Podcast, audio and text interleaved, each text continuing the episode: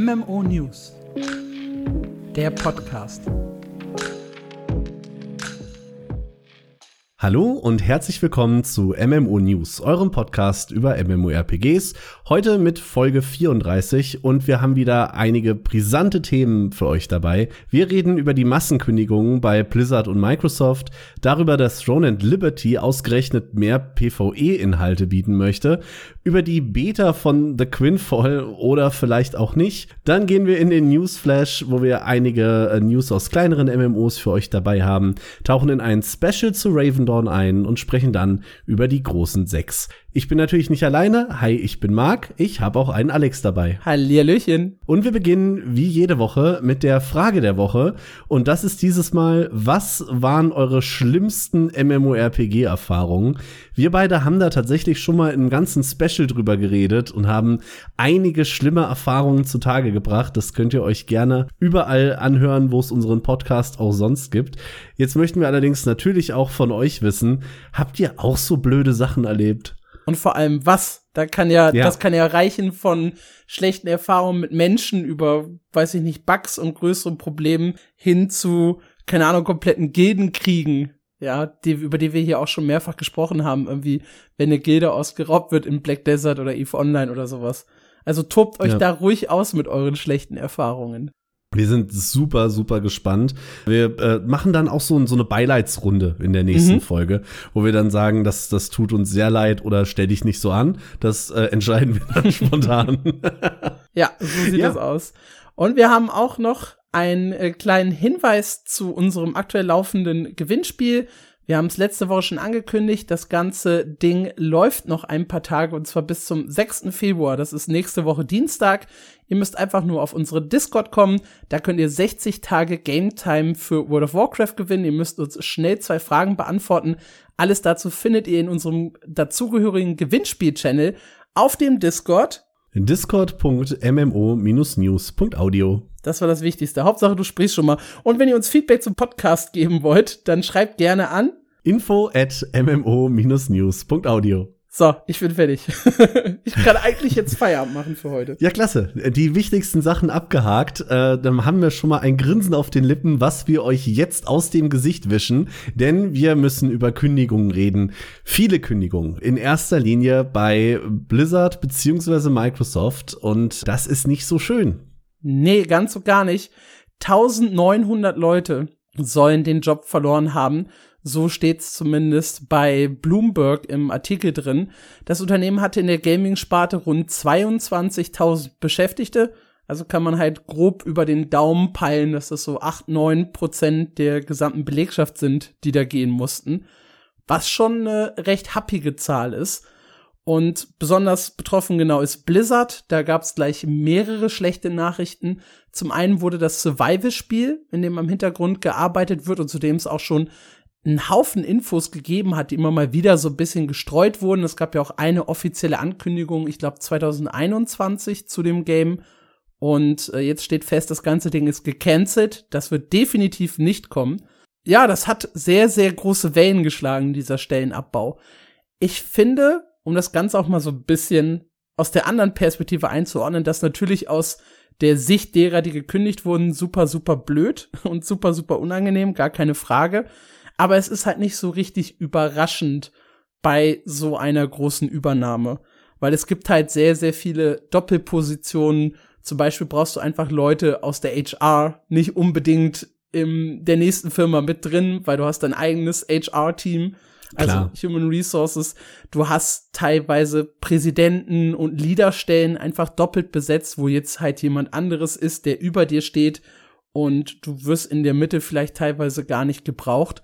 Und wenn man ehrlich ist, das war eine sehr, sehr interessante Aussage auch von Ghostcrawler, so rund um dieses Thema Entlassungen herum, dass er halt sagt, viele große Firmen, das war glaube ich noch zu Riot Games, hatte er das geschrieben, sind halt inzwischen unheimlich aufgebläht und unheimlich voll mit Leuten und hat, haben auch so viele Hierarchiestufen teilweise, die du erstmal erklimmen musst, um dein Projekt oder deine Idee durchzubringen, dass es einfach ewig dauert, bis irgendwas passiert in dieser Firma.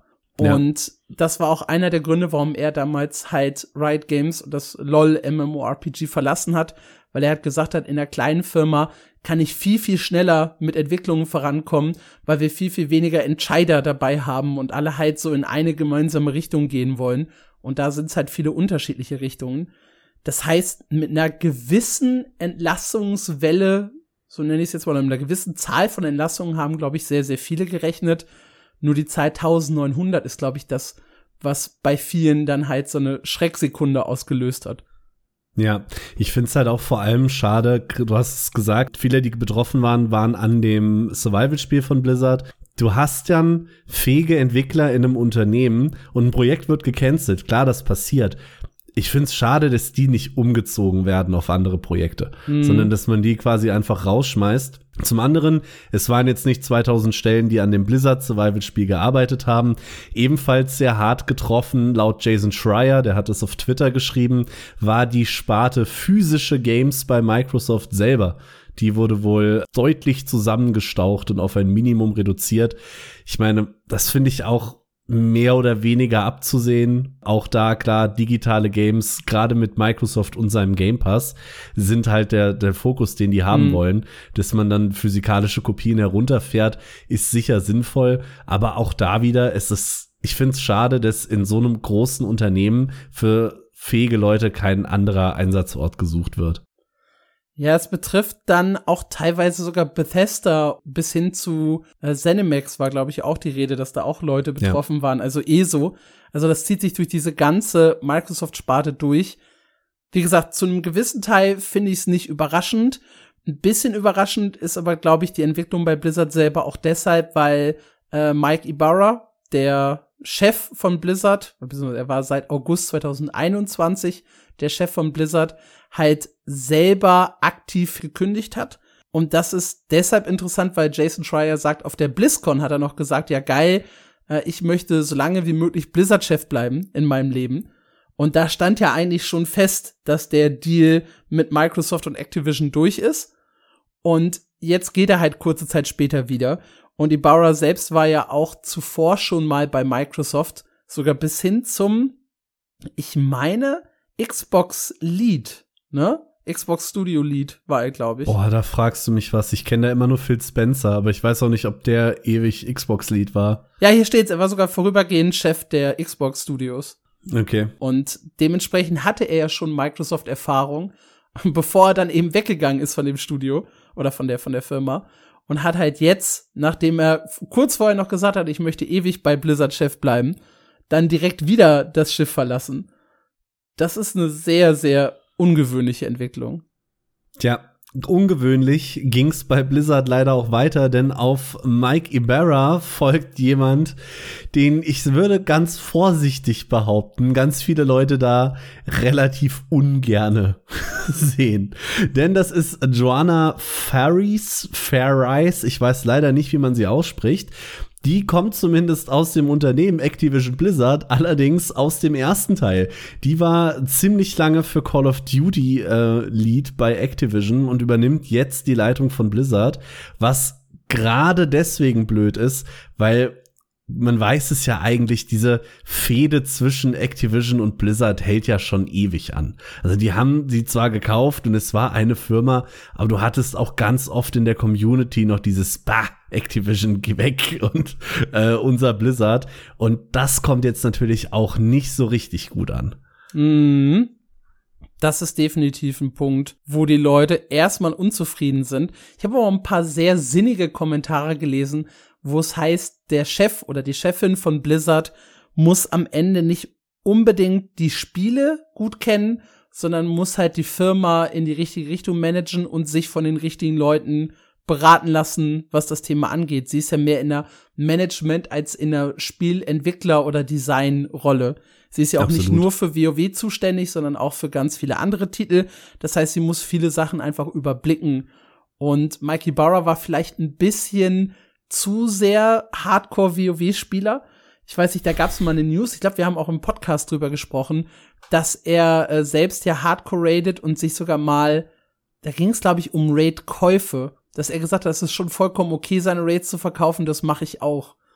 Und das war Ja. halt eine sehr, sehr kontroverse Aussage im Universum von WoW.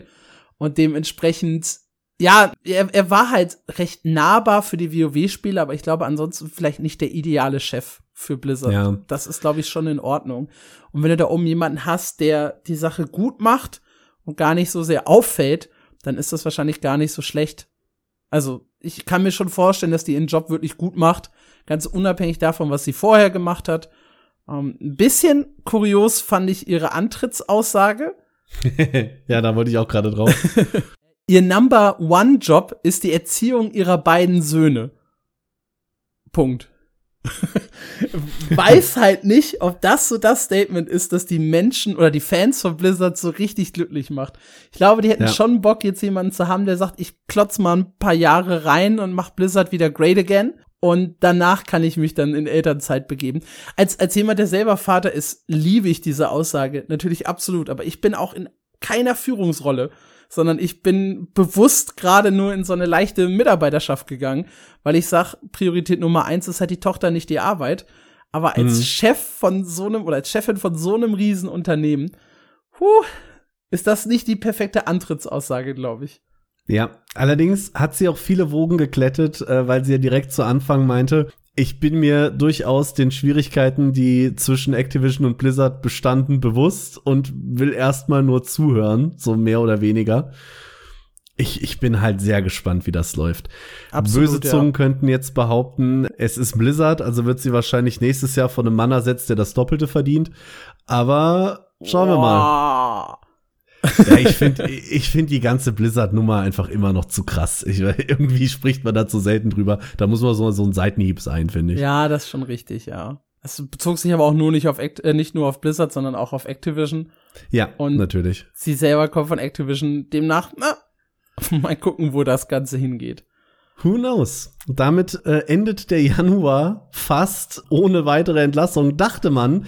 Aber nein, äh, gestern, das ist jetzt ein bisschen MMO unrelated, aber wenn wir dieses Thema gerade schon haben, hat Embracer noch ein Studio dicht gemacht. Die haben zwei Jahre an einem unangekündigten Deus Ex Nachfolger gearbeitet und da wurden auch noch mal 60 Leute entlassen. Das summiert die Anzahl gestrichener Jobs in der Gaming-Industrie nur in diesem Januar auf 5660. Um das in Relation zu setzen, im kompletten Jahr 2023, was ja auch schon kein so gutes für die Gaming-Branche war, gab es 10.500 Kündigungen in der Gaming-Branche. Das heißt, wir haben jetzt im Januar schon mehr als die Hälfte von letztem Jahr weg. Ja, wobei man halt immer sagen muss, es bezieht sich vor allem auf die großen Studios und Firmen, ne? Was so im Indie-Bereich an Schwankungen existieren, Entlassungen, dies, das, das wird ja nicht so an die große Glocke gehangen. Der Artikel kommt von Rami Ismail, der war ja auch länger bei Ubisoft tätig und der hat sich nach der großen Microsoft-Nummer die Mühe gemacht und hat alle Kündigungen von egal wie vielen Studios er finden konnte zusammengetragen. Also in dieser Liste stehen hier auch Studios drin, die habe ich noch nie gehört, die haben drei Leute entlassen. Der hat wirklich alles zusammengesucht, was er gefunden hat. Okay. Ihr findet das Ganze auf Twitter, das ist äußerst interessant. Das ist äh, strong, ja. Ansonsten hat auch äh, Ghostcrawler, fand ich, eine sehr, sehr interessante Tweet-Reihe zu dem ganzen Thema veröffentlicht, als es darum ging, warum manche der Entwickler, die entlassen werden, erst über die Medien erfahren, dass sie eventuell entlassen werden, beziehungsweise danach noch einige Stunden, manchmal sogar bis zu Tagen warten müssen, bis sie die finale Antwort bekommen. Äh, Wenn euch da so ein bisschen mal der Hintergrund interessiert und was es da alles so für Probleme und Dinge gibt, die er so in seiner Zeit erlebt hat, da ist, äh, wie gesagt, Ed Ghostcrawler auf Twitter ein relativ langer Thread, den ich sehr empfehlen kann für so ein paar Insights. Das war eine heftige Bombe zum Start. Ja, machen wir mit ein bisschen was Positivem weiter, würde ich sagen, und gehen rüber zu Throne of Liberty. Und bei Throne of Liberty gab es in dieser Woche einen neuen Producer Letter. Und da heißt es, und das finde ich sehr, sehr cool, höchste Priorität hat derzeit das PvE. Und sie haben dann in diesem Letter gesagt, oh ja, übrigens, uns ist so aufgefallen, wir hatten zwar die Idee, wir wollen ein PvP-MMORPG machen, aber hier sind verdammt viele PvEler und die haben auch mal Bock, was solo zu spielen oder was ohne Competition zu machen. Und das wollen wir jetzt so ein bisschen tackeln in den nächsten Monaten und uns da ein kleines bisschen anpassen. Und den Anfang machten die sogenannten Peaceful Events. Das sind quasi die PvE-Events im Spiel. Und die laufen folgendermaßen ab. Man versucht irgendeine Aufgabe zu erledigen, einen Boss zu killen, was auch immer. Und der, der halt am meisten Damage gemacht hat, kriegt den Loot. Ja. Ja, PvE-Event, das nicht unbedingt auf Zusammenarbeit aus ist, sondern eben auf Competition.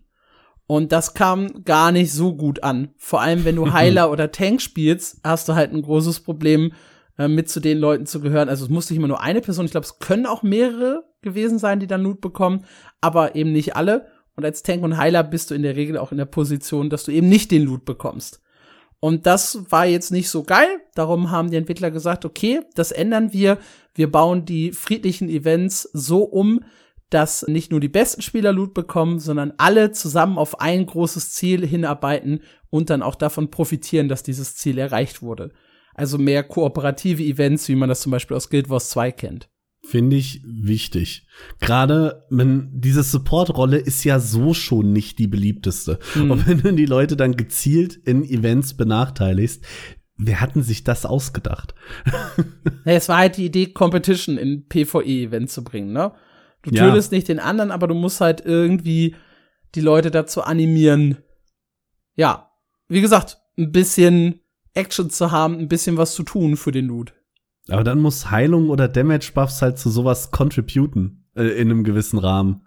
Vielleicht tut's das ja. Ich höre hier, rede hier auch nur so ein bisschen von, von Hörensagen ja, und dem, ja. was so geschrieben wurde. Vielleicht contributete es nicht genug an der Stelle. aber auf jeden Fall wollen sie es halt äh, überarbeiten. Und zwar alle friedlichen Events. Egal, ob es halt um so, ja, ob so Bosskämpfe geht oder um andere Aufgaben. Alles soll halt irgendwie gemeinsam künftig funktionieren. Dann haben sie darüber gesprochen, was so generell ihr Langzeitplan für PvE Endgame Content ist. Und das sind Gruppendungeons. Und da wollen sie entsprechend noch mal ein bisschen nachlegen. Mit dem Patch im März kommen gleich fünf neue Gruppendungeons ins Spiel. Drei davon sind Hard Modes von bereits vorhandenen Instanzen und zwei sind eben komplett neu. Und damit sollen die Leute im Mid- und Endgame wieder ein bisschen mehr Beschäftigung bekommen, was das Thema PvE angeht. Ihr sucht eure Gruppe, dafür übrigens derzeit über den Chat, so ein bisschen wie das in New World lange und teilweise immer noch der Fall ist. Und das wollen sie auch ein bisschen überarbeiten. Das heißt, sie arbeiten derzeit auch an einem Matchmaking-System für Dungeons, dass man sich dann halt leichter gruppieren und anmelden kann. Finde ich gut. Gerade als äh, jemand, der Chats nicht so gerne benutzt in MMOs, finde ich so ein Matchmaking oder Partyfinder immer super wichtig. Ja, und dann haben sie noch gesagt, dass sie PvE-Weltbosse in einen eigenen instanzierten Bereich packen wollen, um die halt ein bisschen schwerer und unterhaltsamer zu gestalten. Weil derzeit werden die einfach totgezerrt von einer riesigen Gruppe von Leuten. Man bekommt die Fähigkeiten teilweise gar nicht mit. Und das soll sich halt ändern, indem die halt in einer eigenen Instanz landen, wo man dann eine große Herausforderung hat, eine maximal feste Spielerzahl und dann halt auch wirklich die Fähigkeiten durchspielen muss. Ich bin mir nicht sicher, wie ich das finde. Weil? Ich finde, äh, ja, lass mich ausholen. Diese riesen World-Bosse haben ja einen Flair dadurch, dass es wirklich so viele Spieler sind und dass du da einfach drüber stolperst. Wenn du die instanzierst, finde ich, nimmst du ein bisschen was von der, ich sag mal, Sensation Open World Boss raus. Ich verstehe natürlich den Punkt, man will die Mechaniken und, und alles ja auch zeigen. Finde da aber den, ich nenne es jetzt mal Guild Wars Approach sinnvoller, dass die Bosse halt skalieren, je nachdem, wie viele Spieler da sind. Mhm. Das ist, eine, ist dann die andere Möglichkeit zu gucken, äh, dass die Leute auch alle Mechaniken mitkriegen. Wenn ich da dann instanziert werde mit, keine Ahnung, ist jetzt geraten 30, 50 Spielern, ich weiß es nicht, ob da was zu bekannt ist, dann ist es mehr Raid und weniger Open World Event, finde ich. Ja, es ist dann halt mehr, genau, mehr Raid. Ja. Mehr instanzierter Bosskampf. Absolut, ja. Dafür wollen sie aber auch die Belohnungen der Weltbosse anpassen damit es eben lukrativer ist, die zu machen, beziehungsweise sich mehr lohnt, in diese Instanzen reinzugehen. Dann ist es im Prinzip ein Raid, der nur zu festen Uhrzeiten öffnet. Ja, ein bisschen, ja. Ja. Kann man, kann man, kann man schon so sagen, ja. Aber wie gesagt, die Peace-Events in der offenen Welt. Da gehören auch der ein, da gehört auch der ein oder andere Bossfight zu. Bleibt halt weiter in der offenen Welt vorhanden. Hm. Ja, sehr schön. Finde ich, finde ich wirklich schön. Gerade auch, dass sie mehr PvP, äh, PvP, ja, PvE-Inhalte bringen. Weil das war ja so ein Riesenkritikpunkt. Ich erinnere mich, als wir letztes Jahr über Throne and Liberty gesprochen haben, hieß es noch irgendwie, es gibt sogar in den Dungeons PvP, weil die irgendwie in der offenen Welt sind und alles Hauptsache mit PvP. Was die da jetzt in einem Jahr für eine Wendung hingelegt haben, ist insane. Ja, absolut. Das ist komplett anderes Game eigentlich als das, was also, es hat ja schon mehrere Wandlungen durchgemacht. Als Lineage Eternal, da war es ja Nachfolger von, von Lineage Mobile und PC Crossplay hin zu, wir gehen mehr so in Lost Ark Style rein, rüber zu, wir sind ein nahezu reines PvP-Spiel, jetzt hin zu, wir wollen mehr PvE-Inhalte bieten. Hast du auch so ein bisschen New World Flashbacks? Ja, ich habe gerade auch drüber nachgedacht. Matchmaking in Dungeons, Dungeons als Endgame-Ziel. Äh, Waffen anstelle von Klassen. Es ist schon ein bisschen New Worldy. Auch der Twist von äh, wir machen ein Hardcore Survival PvP Spiel zu wir machen ein Sandbox PvE. mhm, ich bisschen. sehe gewisse Parallelen. Eine letzte Sache, die sie noch mit angekündigt haben in dem Letter, ist das Thema Resistance Events. Dabei handelt es sich um ein neues Event, das derzeit läuft oder das lief bei dem man sich auch neue Skills verdienen konnte. Und weil diese Skills in Throne Liberty natürlich eine wichtige Rolle spielen, waren die Leute nahezu gezwungen, diese Resistance-Events zu machen, kam aber bei vielen Leuten nicht gut an. Und sie haben schon ein bisschen daran geschraubt, nämlich den Minimum Score runtergesetzt, um diese Skills zu verdienen. Aber auch das hat die Leute nicht so richtig glücklich gemacht und darum haben sie die Events jetzt temporarily disabled und geben einfach allen Spielern, die Level 50 sind, automatisch die neuen Skills und überlegen sich noch mal, wie sie das beim nächsten Mal ein bisschen besser lösen können. Ich bin gespannt, wann und ob da was kommt. Ich bin ein bisschen geschädigt von Temporarily Disabled, seit Lost Ark im Juli 23 die Geschenkfunktion Temporarily Disabled hat und die bis heute nicht wieder an ist. Aber das muss man nun mal erwähnt haben. Ansonsten gab es eine kleine Downer-News aus Korea. Und zwar hat die Webseite Caesar Journal einen Artikel veröffentlicht, bei dem es heißt, dass der Release im Westen, der angeblich fürs zweite Quartal geplant war, deshalb nicht stattfindet, weil es zu Problemen mit der Konsolenversion kommt. Und die hält man für essentiell für den westlichen Markt. Das war jetzt hier ein Zitat von der Seite. Und dementsprechend wolle man das Ganze oder zögert man den ganzen Release nach hinten hin raus. Und das ist allerdings nur die Aussage von dieser einen koreanischen Webseite. Es gibt weder ein offizielles Statement von Amazon noch von NCSoft zu dem Thema. Ist allerdings ein ganz interessanter Punkt, weil das ja wirklich NCSofts großes Ziel ist, das auf Konsolen zu bringen. Und ich kann ja. mir schon vorstellen, dass die den Release möglichst simultan haben wollen und dafür tatsächlich den PC ein bisschen nach hinten verzögern. Ich kann es mir halt leider auch vorstellen. Ich wünsche es mir nicht, aber es klingt halt absolut plausibel. Ja, das erklärt halt auch, warum Amazon noch kein offizielles Statement zu irgendwas abgibt, wenn NCSoft vielleicht sogar selber an der Konsolenversion arbeitet, die allerdings nicht richtig hinbekommt, nicht optimiert bekommt und Amazon diese danach noch für den westlichen Bereich anpassen muss, Lokalisierung, Kladderadatsch, dann zöger kann natürlich Amazon jetzt nicht sagen, hey, wir bringen das im zweiten Quartal raus, wenn NCSoft selber noch nicht im ersten Quartal fertig ist mit der Umsetzung. Das ja. heißt, das liegt ja auch gar nicht in ihren Händen dann mitunter. Also, wenn es denn tatsächlich so ist, nehm, nehmen wir einfach mal an, die haben recht, so.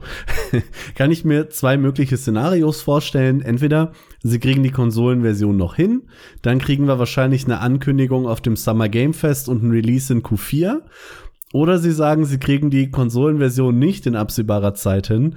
Dann glaube ich, wird Amazon das tatsächlich zweiteilen. Die, ich glaube, die wollen Throne and Liberty dieses Jahr rausbringen. Und dann schieben sie die Konsolenversion halt ein Jahr später nach. Kann ich mir genauso gut vorstellen. Spannend ist ja, dass NCSoft schon 2018 gesagt hat, alle nicht-Mobile-Games sollen für Konsolen und PC rauskommen und dann halt sechs Jahre lang noch nicht ein einziges Spiel für Konsolen rausgebracht hat. ja, ist, ist vielleicht ein echt schwieriger Punkt, der da gerade erreicht ist, dieser Konsolenteil. Ich bin wirklich gespannt wie ein Flitzebogen. Eventuell wissen, wisst ihr schon mehr als wir, denn wir nehmen wie immer dienstags auf. Morgen Abend ist die Sony State of Play. Ich habe Hoffnung, dass man irgendwas erfährt. Äh, Alex grinst schon ein bisschen Kopfschütteln, als ich das das erste Mal erwähnt habe. Ja, das Chrono Odyssey erwähnt, ne? Ja. Ja, Chrono Odyssey habe ich tatsächlich Hoffnung drauf, weil der letzte Trailer kam halt auch über einen Sony Blogpost. Hm. Aber ich bin eher skeptisch, was das angeht. Worauf ich mich mehr freue, ist der Quartalsbericht von NCSoft im Februar, wo es dann auf Q4 2023 eingeht und äh, so ein bisschen um den Release von Throne of Liberty. Du bist so ein Zahlen-Nerd. Ja, aber da müssen sie ja sagen, wieso die ersten Einnahmen verlaufen sind. Vielleicht sagen sie auch was über Spielerzahlen und so. Ich finde das super ja. spannend aus unserer Perspektive. Verstehe ich absolut, aber ich habe aus noch keinem Spielermund den Satz gehört, weißt du, worauf ich mich freue, auf den Quartalsbericht. da gibt's übrigens einen schönen Artikel von mir zu. Was war, was ist das erfolgreichste MMO der Welt, wo ich mich nur durch Quartalsberichte gewühlt habe, um so ein paar Zahlen für euch rauszuschmeißen. Wenn ihr da Bock drauf habt, mal nur so finanzielle Erfolge euch durchzulesen, auch Vergleiche zwischen SWTOR, Maple Story, Dungeon Fighter Online, WoW, Guild Wars 2 und Blade and Soul zu lesen dann äh, schaut da unbedingt rein. Wovon wir gerade noch nicht so viel sehen können, ist The Quinfall. Zumindest die Beta davon, die heute am 30.01. starten sollte, beziehungsweise so halb gestartet ist. Wie ist da jetzt eigentlich der Stand? Ja, das Ding ist, wir haben ja gehofft, dass die Beta öffentlich für alle einsehbar wäre, also dass die Leute streamen dürfen und Videos machen dürfen. Und Fakt ist wohl, dass die erste Beta eine NDA drauf liegt und zwar auf alles. Man darf weder drüber sprechen noch was zeigen.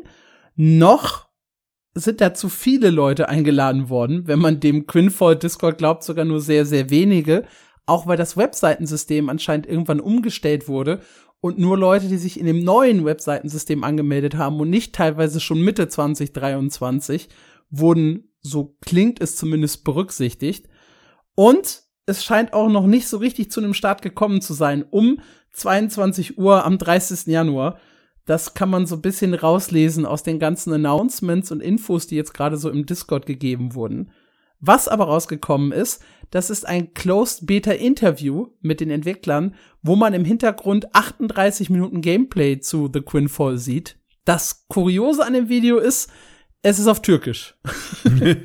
es gibt zwar englische Untertitel, aber wir sind jetzt halt mitten in der Podcastaufnahme und konnten wirklich nur so ein kleines bisschen durchskippen. Wir haben kurz gestoppt, um wenigstens so ein bisschen uns das Video anzuschauen.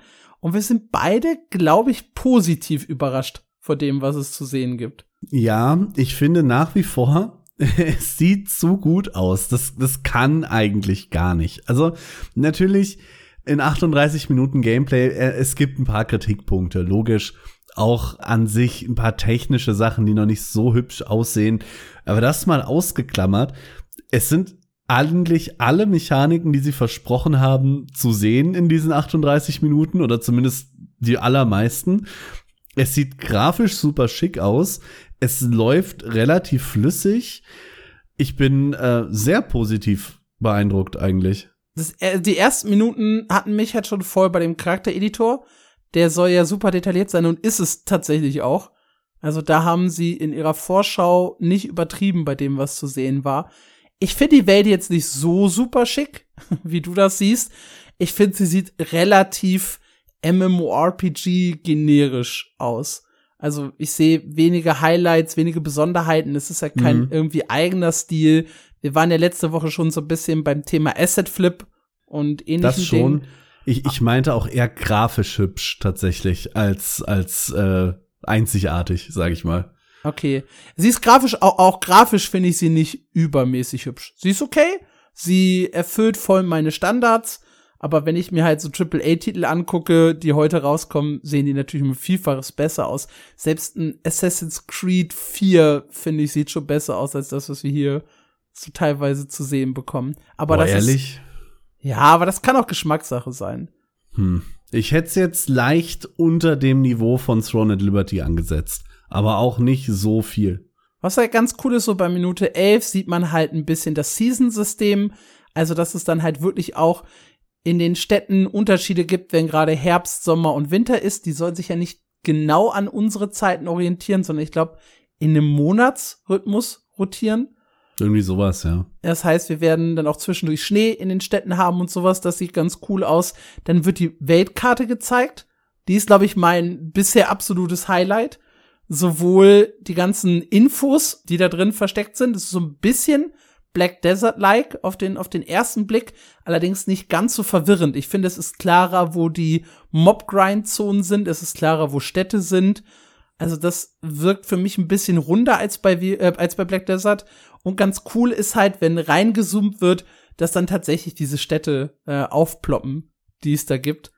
Das sah eigentlich sehr, sehr cool aus. Die Karte sieht roh, äh, cool aus und vor allem riesig, riesig groß. Mhm, absolut. Und das ist auch noch mal eine Mechanik, die er, ähm, also der, der Entwickler in dem Interview da erwähnt, ähm, dass die Karte absichtlich so groß ist, denn einer von 16 Life Skills ist Transportation. Und das soll in diversen Sachen wichtig werden. Und was ich da eben besonders cool fand, es gibt Portale zwischen den Städten für Schnellreisen, soweit so cool.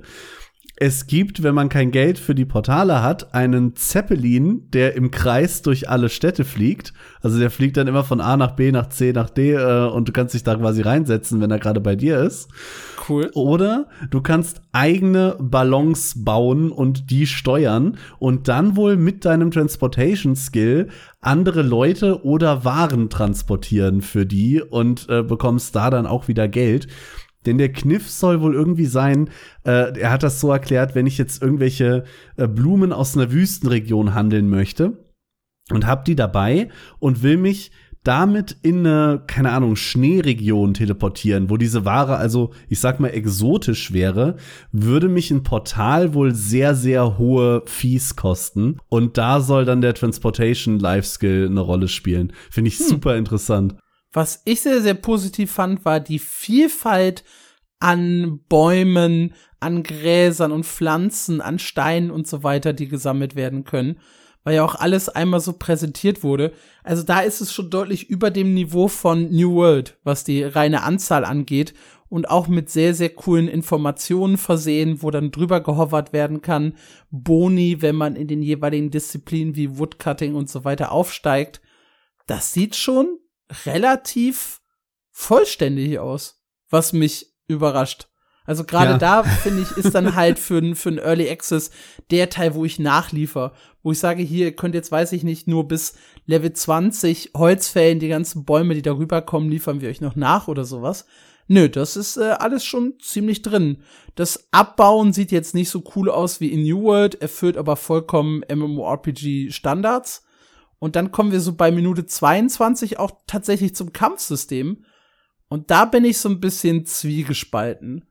Einfach, mhm. man hat eine gewisse Dynamik, Sprungfähigkeiten, Ausweichen, man muss Gegner fest anvisieren, also nicht fest mit dem Tap-Targeting, sondern muss Gegner aktiv anvisieren. Das war das, was ich sagen wollte. Da gibt es so eine Ziehfähigkeit, wo der wirklich genau mit dem Fadenkreuz über den Feind hovert, damit er ihn dann ranziehen kann zu sich hin. Das sieht sehr, sehr gut aus, aber es sind teilweise massiv große Effekte. Mindestens BDO-like, wenn nicht sogar noch ein bisschen höher und spektakulärer als Black Desert. Und da habe ich halt die Befürchtung, sobald mehr als irgendwie 10, 15 Leute an einem Ort stehen, ist das Ganze halt, ja, FPS-technisch, glaube ich, eine Riesenhölle. Ja. Ach, ich finde nach wie vor, das sieht zu gut aus, um es zu glauben. Hm. Ich weiß auch nicht es kommt mir nicht in den Kopf, dass das tatsächlich äh, der Stand von dem Spiel jetzt sein soll. Dafür sieht es für meine Verhältnisse zu gut aus. Und entweder The Quinfall ist ein noch viel besser aufgezogener Scam als The Day Before oder das Ding wird tatsächlich gut. Und ich finde beides an der Stelle fast unglaubwürdig. Ich bin so hin und her gerissen. Ich mag den Shot am Ende, wenn er da wirklich auf diesem Steg steht mit dem Sonnenuntergang und so ein bisschen fischt und so. Also da, ich habe sehr, sehr viele Black Desert Vibes bei dem ganzen Gameplay gehabt. Bei der Optik der Maps, bei den vielen Freiheiten, den Life Skills, dem Kampfsystem. So viel sieht halt aus wie Black Desert, aber es sieht halt vielleicht grafisch ein bisschen schlechter aus, aber halt nicht, aber es ist relativ nah dran. Und das finde ich erschreckend für die Kürze der Zeit, die das Spiel hatte. Und ja, wie gesagt, Assets sind so eine Sache, die schon kritisiert wurde. Äh, das Kampfsystem, da gibt's auch im Discord schon die ersten Leute, die sich so ein kleines bisschen aufregen. Aber insgesamt stimmt mich der Trailer gerade relativ positiv. Ja, mich auch. Ich hoffe, wir kommen zumindest in die zweite Beta mit rein, damit wir da tatsächlich mal spielen können oder mehr Sachen sehen zumindest. Weil in der zweiten Beta soll kein NDA mehr drauf liegen, hast du eben gesagt. Korrekt, ja. Es gibt noch einen kleinen Downer, der wurde jetzt wieder zusammengesucht im Reddit, kurz bevor die Quinfall Beta startet.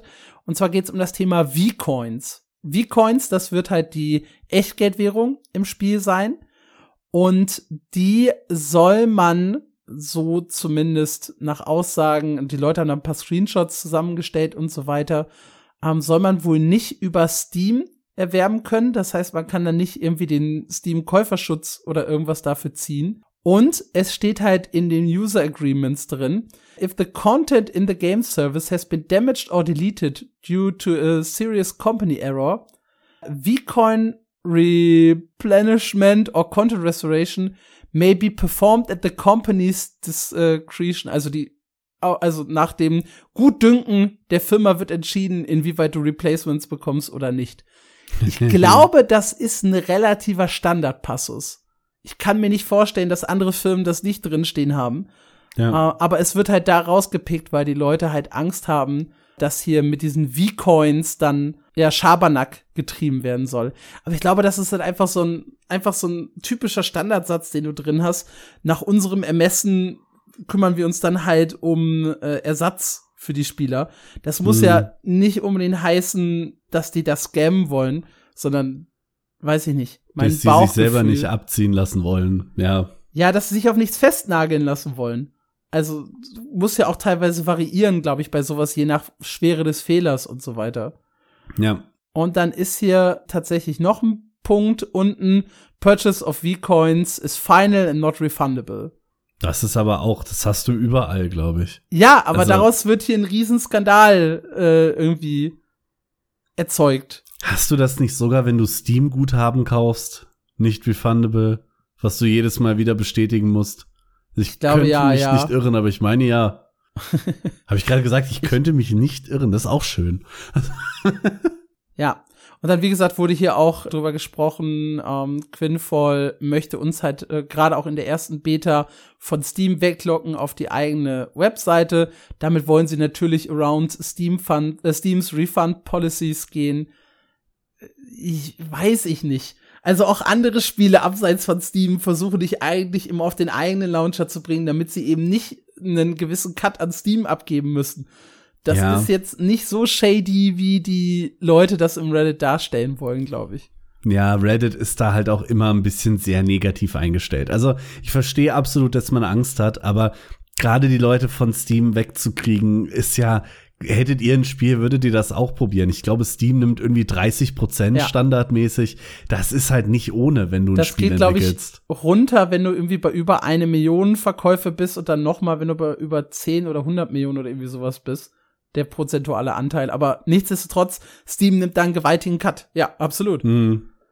Deswegen, also ich finde, bei Quinfall herrscht sehr, sehr viel Hau drauf Mentalität und sehr, sehr viel, wir wollen hier irgendwo einen Fehler finden und wir wollen, dass das ein Scam ist, habe ich das Gefühl.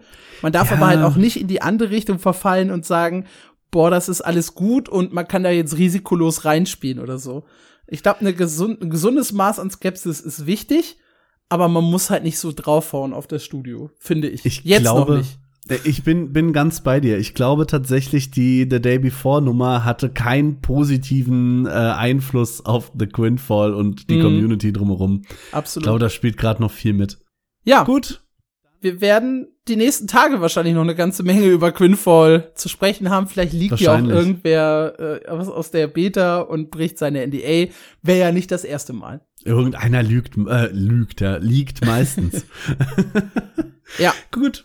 Dann haben wir unsere drei großen Themen für diese Woche abgehakt.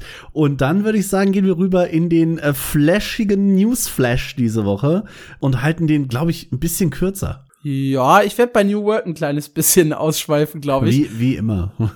Leg aber los mit Tower Fantasy, weil ich die News persönlich unglaublich kurios finde.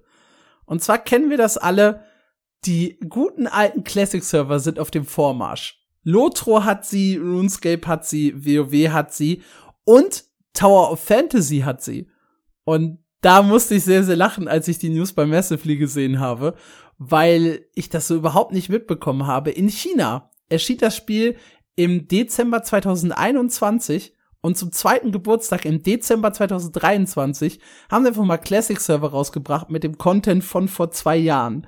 Und du lachst ja schon immer, wenn WoW mit seinen Erweiterungen von äh, Classic immer näher an das Retail-Spiel rankommt.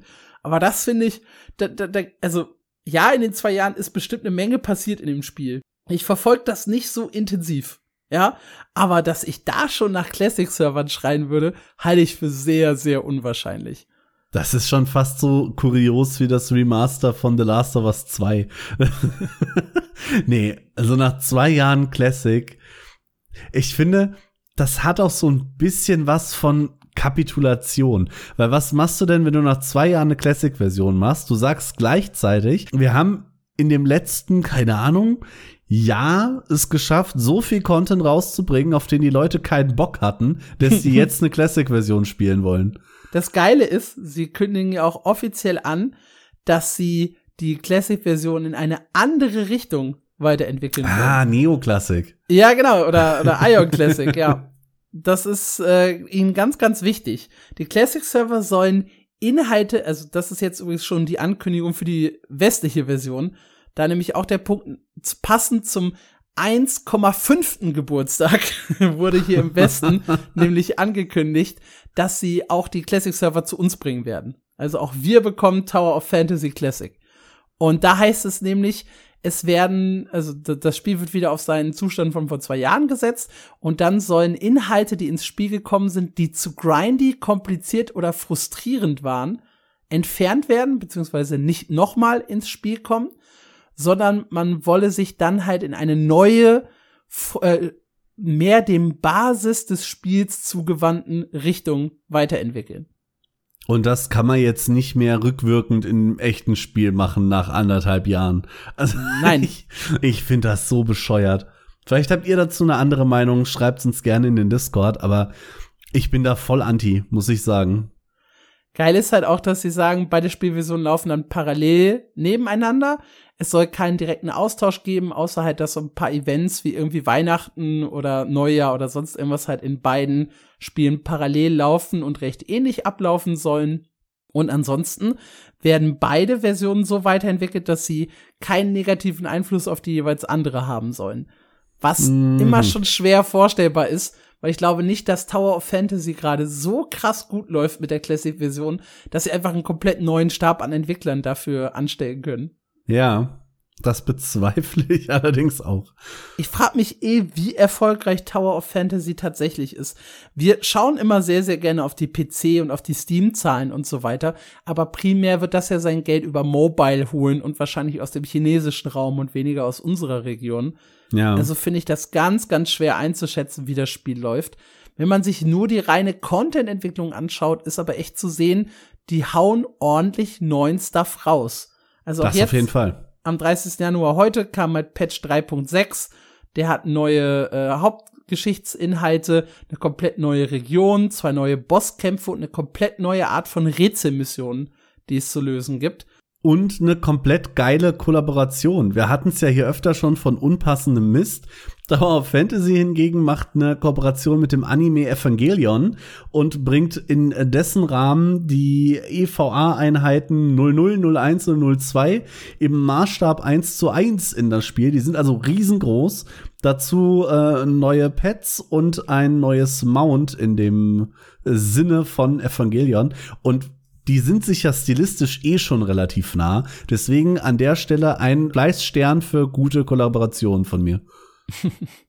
Dazu haben die irgendwie einen pickepackevollen Eventkalender. Also von vorne bis hinten bis zum, weiß ich, ich glaube, 11.3. laufen irgendwelche speziellen Events, die sich dann teilweise abwechseln, teilweise zeitbegrenzt, teilweise durchgängig laufen. Ich glaube, wenn man da tief drin ist, macht das schon recht viel Spaß, Tower Fantasy zu spielen. Ich hab's ja auch gerne auf Mobile gezockt, eine Zeit lang. Bin inzwischen wieder zurückgewechselt zu RuneScape, beziehungsweise jetzt zu EAFC. Aber grundsätzlich war es kein, ich finde es immer noch kein schlechtes Spiel, aber es hat halt im Westen echt sehr, sehr wenig Leute erreicht. Von meinem, von den, zumindest von den Hardcore-PC-Spielern, mit denen ich mich halt so austausche. Ja, das, was ich mich halt frage, ich bin halt sehr weit weg von sowohl dem Genre als auch dem Spiel. Immer, immer wenn ich mir Tower Fantasy angucke, denke ich halt, gerade jetzt, wo es da ist, warum spiele ich denn nicht einfach Honkai? Was, was ja in eine sehr ähnliche Richtung schlägt. Ja, aber es ist kein klassisches MMORPG. Nee, das, das nicht. Aber Tower Fantasy ist auch nicht so richtig klassisch. Also außer das MMORPG daran, passiert da gar nicht so viel klassische Sachen. Ja, Dungeons, PvP-Inhalte, Open World gemeinsam erkunden. Das Ja. sind für mich schon MMO-Elemente, die wichtig sind. Ja, weiß ich nicht. Also als, als westlicher PC-Spieler. Das hatte ich ja immer mit Genshin Impact so ein bisschen. Ich fand das Spiel nicht schlecht, aber dadurch, dass ich halt im Koop echt wenig Spaß hatte, erstmal, weil ich ja wirklich diese Gruppe mir zusammensuchen muss, damit Leute bei mir sind und dann kriegen nicht alle den gleichen Fortschritt und den gleichen Loot. Das war irgendwie kacke. Auch Da dass war du halt erst mal Tower bis Level Fantasy 16 oder so alleine spielen musst. Das war ein bisschen doof. Ja, das kommt noch dazu, ja. Ja, Tower Fantasy äh, Classic. Ja, Geil. da wollte ich unbedingt wieder hin. Also ich habe mir kein anderes MMO vorstellen können, das eine Classic-Version gebrauchen könnte. Auf gar keinen Fall. Bald kommt WoW Classic Classic. Aber wo du auch unbedingt hin wolltest, ist zu den New World Kampfüberarbeitungen. Und ich glaube, da kann ich mich jetzt mal zurücklehnen, entspannt was trinken und dich ausschweifen lassen. Ich finde das schön, dass du ausgerechnet die Kampfüberarbeitung hervorhebst, weil das ist das, was ich am wenigsten prepared habe. Dafür habe ich sieben andere Sachen, die hier für New World, glaube ich, ganz interessant sind. Fangen wir erstmal mit der für mich wichtigsten News an. Auf dem Testserver gibt es jetzt das serverübergreifende Dungeon-Feature oder die weltenübergreifenden Expeditionen, wie sie es dann immer nennen. Das heißt, äh, das, was sie schon ursprünglich versprochen hatten für den Dezember-Patch, ist jetzt tatsächlich testbar äh, seit dem 16. Januar. Und ja, die Leute haben es halt ein bisschen ausprobiert, äh, haben auch im Discord ihr Feedback gegeben. Und es sah, glaube ich, relativ stable aus, nach allem, was ich bisher äh, gelesen habe. Und dementsprechend steht einem Release nichts mehr im Wege. Der wird aber erst, glaube ich, Mitte Februar so richtig stattfinden. Es gibt noch keinen genauen, kein genaues Datum, wann diese weltenübergreifenden Expeditionen kommen, aber ich weiß, dass die mich auf jeden Fall wieder ins Spiel locken werden, einfach nur um ein paar Dungeons äh, zu spielen, ohne halt lange eine Gruppe suchen zu müssen. Freue ich mich sehr drauf. Das klingt gut. Überfällig. Lange überfällig. Absolut überfällig, ja. Dann haben die Entwickler ein neues Event angekündigt. Und zwar feiern wir jetzt auch hier ein Mondneujahrs-Event. Vom 7. bis zum 20. Februar findet das Year of the Dragon Event statt. Und da dreht sich halt alles um Feuerwerk, um so ein bisschen, ja, chinesisch-asiatische Kultur. Man bringt äh, Opfergaben für Belohnungen. Äh, Feuerwerk habe ich gerade schon gesagt. Es gibt einen Glücksgeschenkesack, den man jeden Tag einsammeln kann. Also das ist so ein, ich sag mal, relativ typisches Neujahrsevent, was mich auch sehr, sehr stark an das von Guild Wars 2 erinnert. Sowohl optisch als auch inhaltlich. Das steht also als nächstes, als kleines neues Event an für die Spieler. Und dann gab's zwei Videos slash Blogposts, wo es halt so ein bisschen um die generelle Ausrichtung von New World ging. Das eine war das Thema Kampfsystem, das, was du gerade gesagt hast. Da gab es ein neues Forged in Eternum Video zu. Da wurden die neuen Combat Leads vorgestellt. Also David, ich weiß immer nicht, wie man richtig ausspricht, Fairfail, Fairfelli, keine Ahnung, sagt, er ist jetzt halt, steigt jetzt ein bisschen auf, äh, geht weg von diesem ganzen Kampfsystem-Thema und stellt halt seine Nachfolger vor, Combat Designer Josh Hurley und Combat Design Lead JR. Und die sprechen so ein bisschen über das Thema Dodge-Spam-Meter, über die disableden Artifacts, die wir hatten, generell Equipmentgewicht und was sie am Lebensstab ändern wollen und generell das Thema Mana-System, das sie einmal komplett überarbeiten möchten. Sie möchten auch Heavy Attacks PvP freundlicher machen, weil gerade wenn man halt zu so einem schweren Angriff ja ansetzt, kann man als Feind sehr, sehr gut ausweichen dem Ganzen. Und äh, gerade in der Dodge Heavy Meter, die wir haben, äh, sind halt diese schweren Angriffe echt relativ nutzlos. Und da wollen sie halt ein bisschen was dran drehen. Ich habe nicht das komplette Video gesehen, sondern vor allem Kommentare gelesen und die Zusammenfassung auf Massively. es fehlt einfach so ein bisschen die Zeit gerade. Die hau hauen, ich glaube, das ist das dritte mindestens 20 Minuten lange Video von New World in diesem Jahr, wo sie halt über Details im Spiel sprechen, wo man dann auch wirklich sehr tief im Spiel drin sein muss. Und ich bin halt seit Dezember ein bisschen raus aus New World und du merkst zwei Monate schon relativ stark bei einem MMORPG. Mhm. Und dementsprechend, wenn ihr euch da wirklich genau für das, für die Kampfsystemänderungen interessiert, hört noch mal oder schaut noch mal in dieses Video rein. Was ich mir aber sehr intensiv durchgelesen habe, das ist der Blogpost Beutebeeinflussung. Und da stellen die ein sehr interessantes System vor, die Entwickler, was sie eingeführt haben in New World. Und zwar möchten sie die Unzufriedenheit der Spieler vermeiden oder das Ganze schon im Vorfeld tackeln, indem sie den Loot im Endgame so anpassen, dass jemand, der zum Beispiel stark fokussiert ist auf leichte Rüstung und Magie, auch vermehrt leichte Rüstung und Magie Waffen gedroppt bekommt. Das heißt, wenn ich rumlaufe mit Eisstulpen und Feuerstab und dazu leichte Rüstung trage, dann ist die Mehrheit meiner Drops einen Eisstulpen, Feuerstab oder leichte Rüstung. Ich bekomme weniger schwere Rüstung, weniger mittlere Rüstung und halt weniger Waffen, die überhaupt nicht zu meinem Spielstil passen.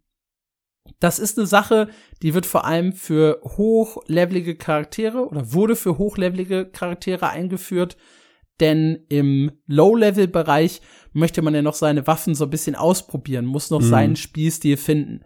Da werden die Dropraten nicht angepasst, aber eben zum Endgame hin, damit die Leute auch wirklich eine höhere Chance haben, einen Gegenstand zu entdecken, der einen wirklich weiterbringt.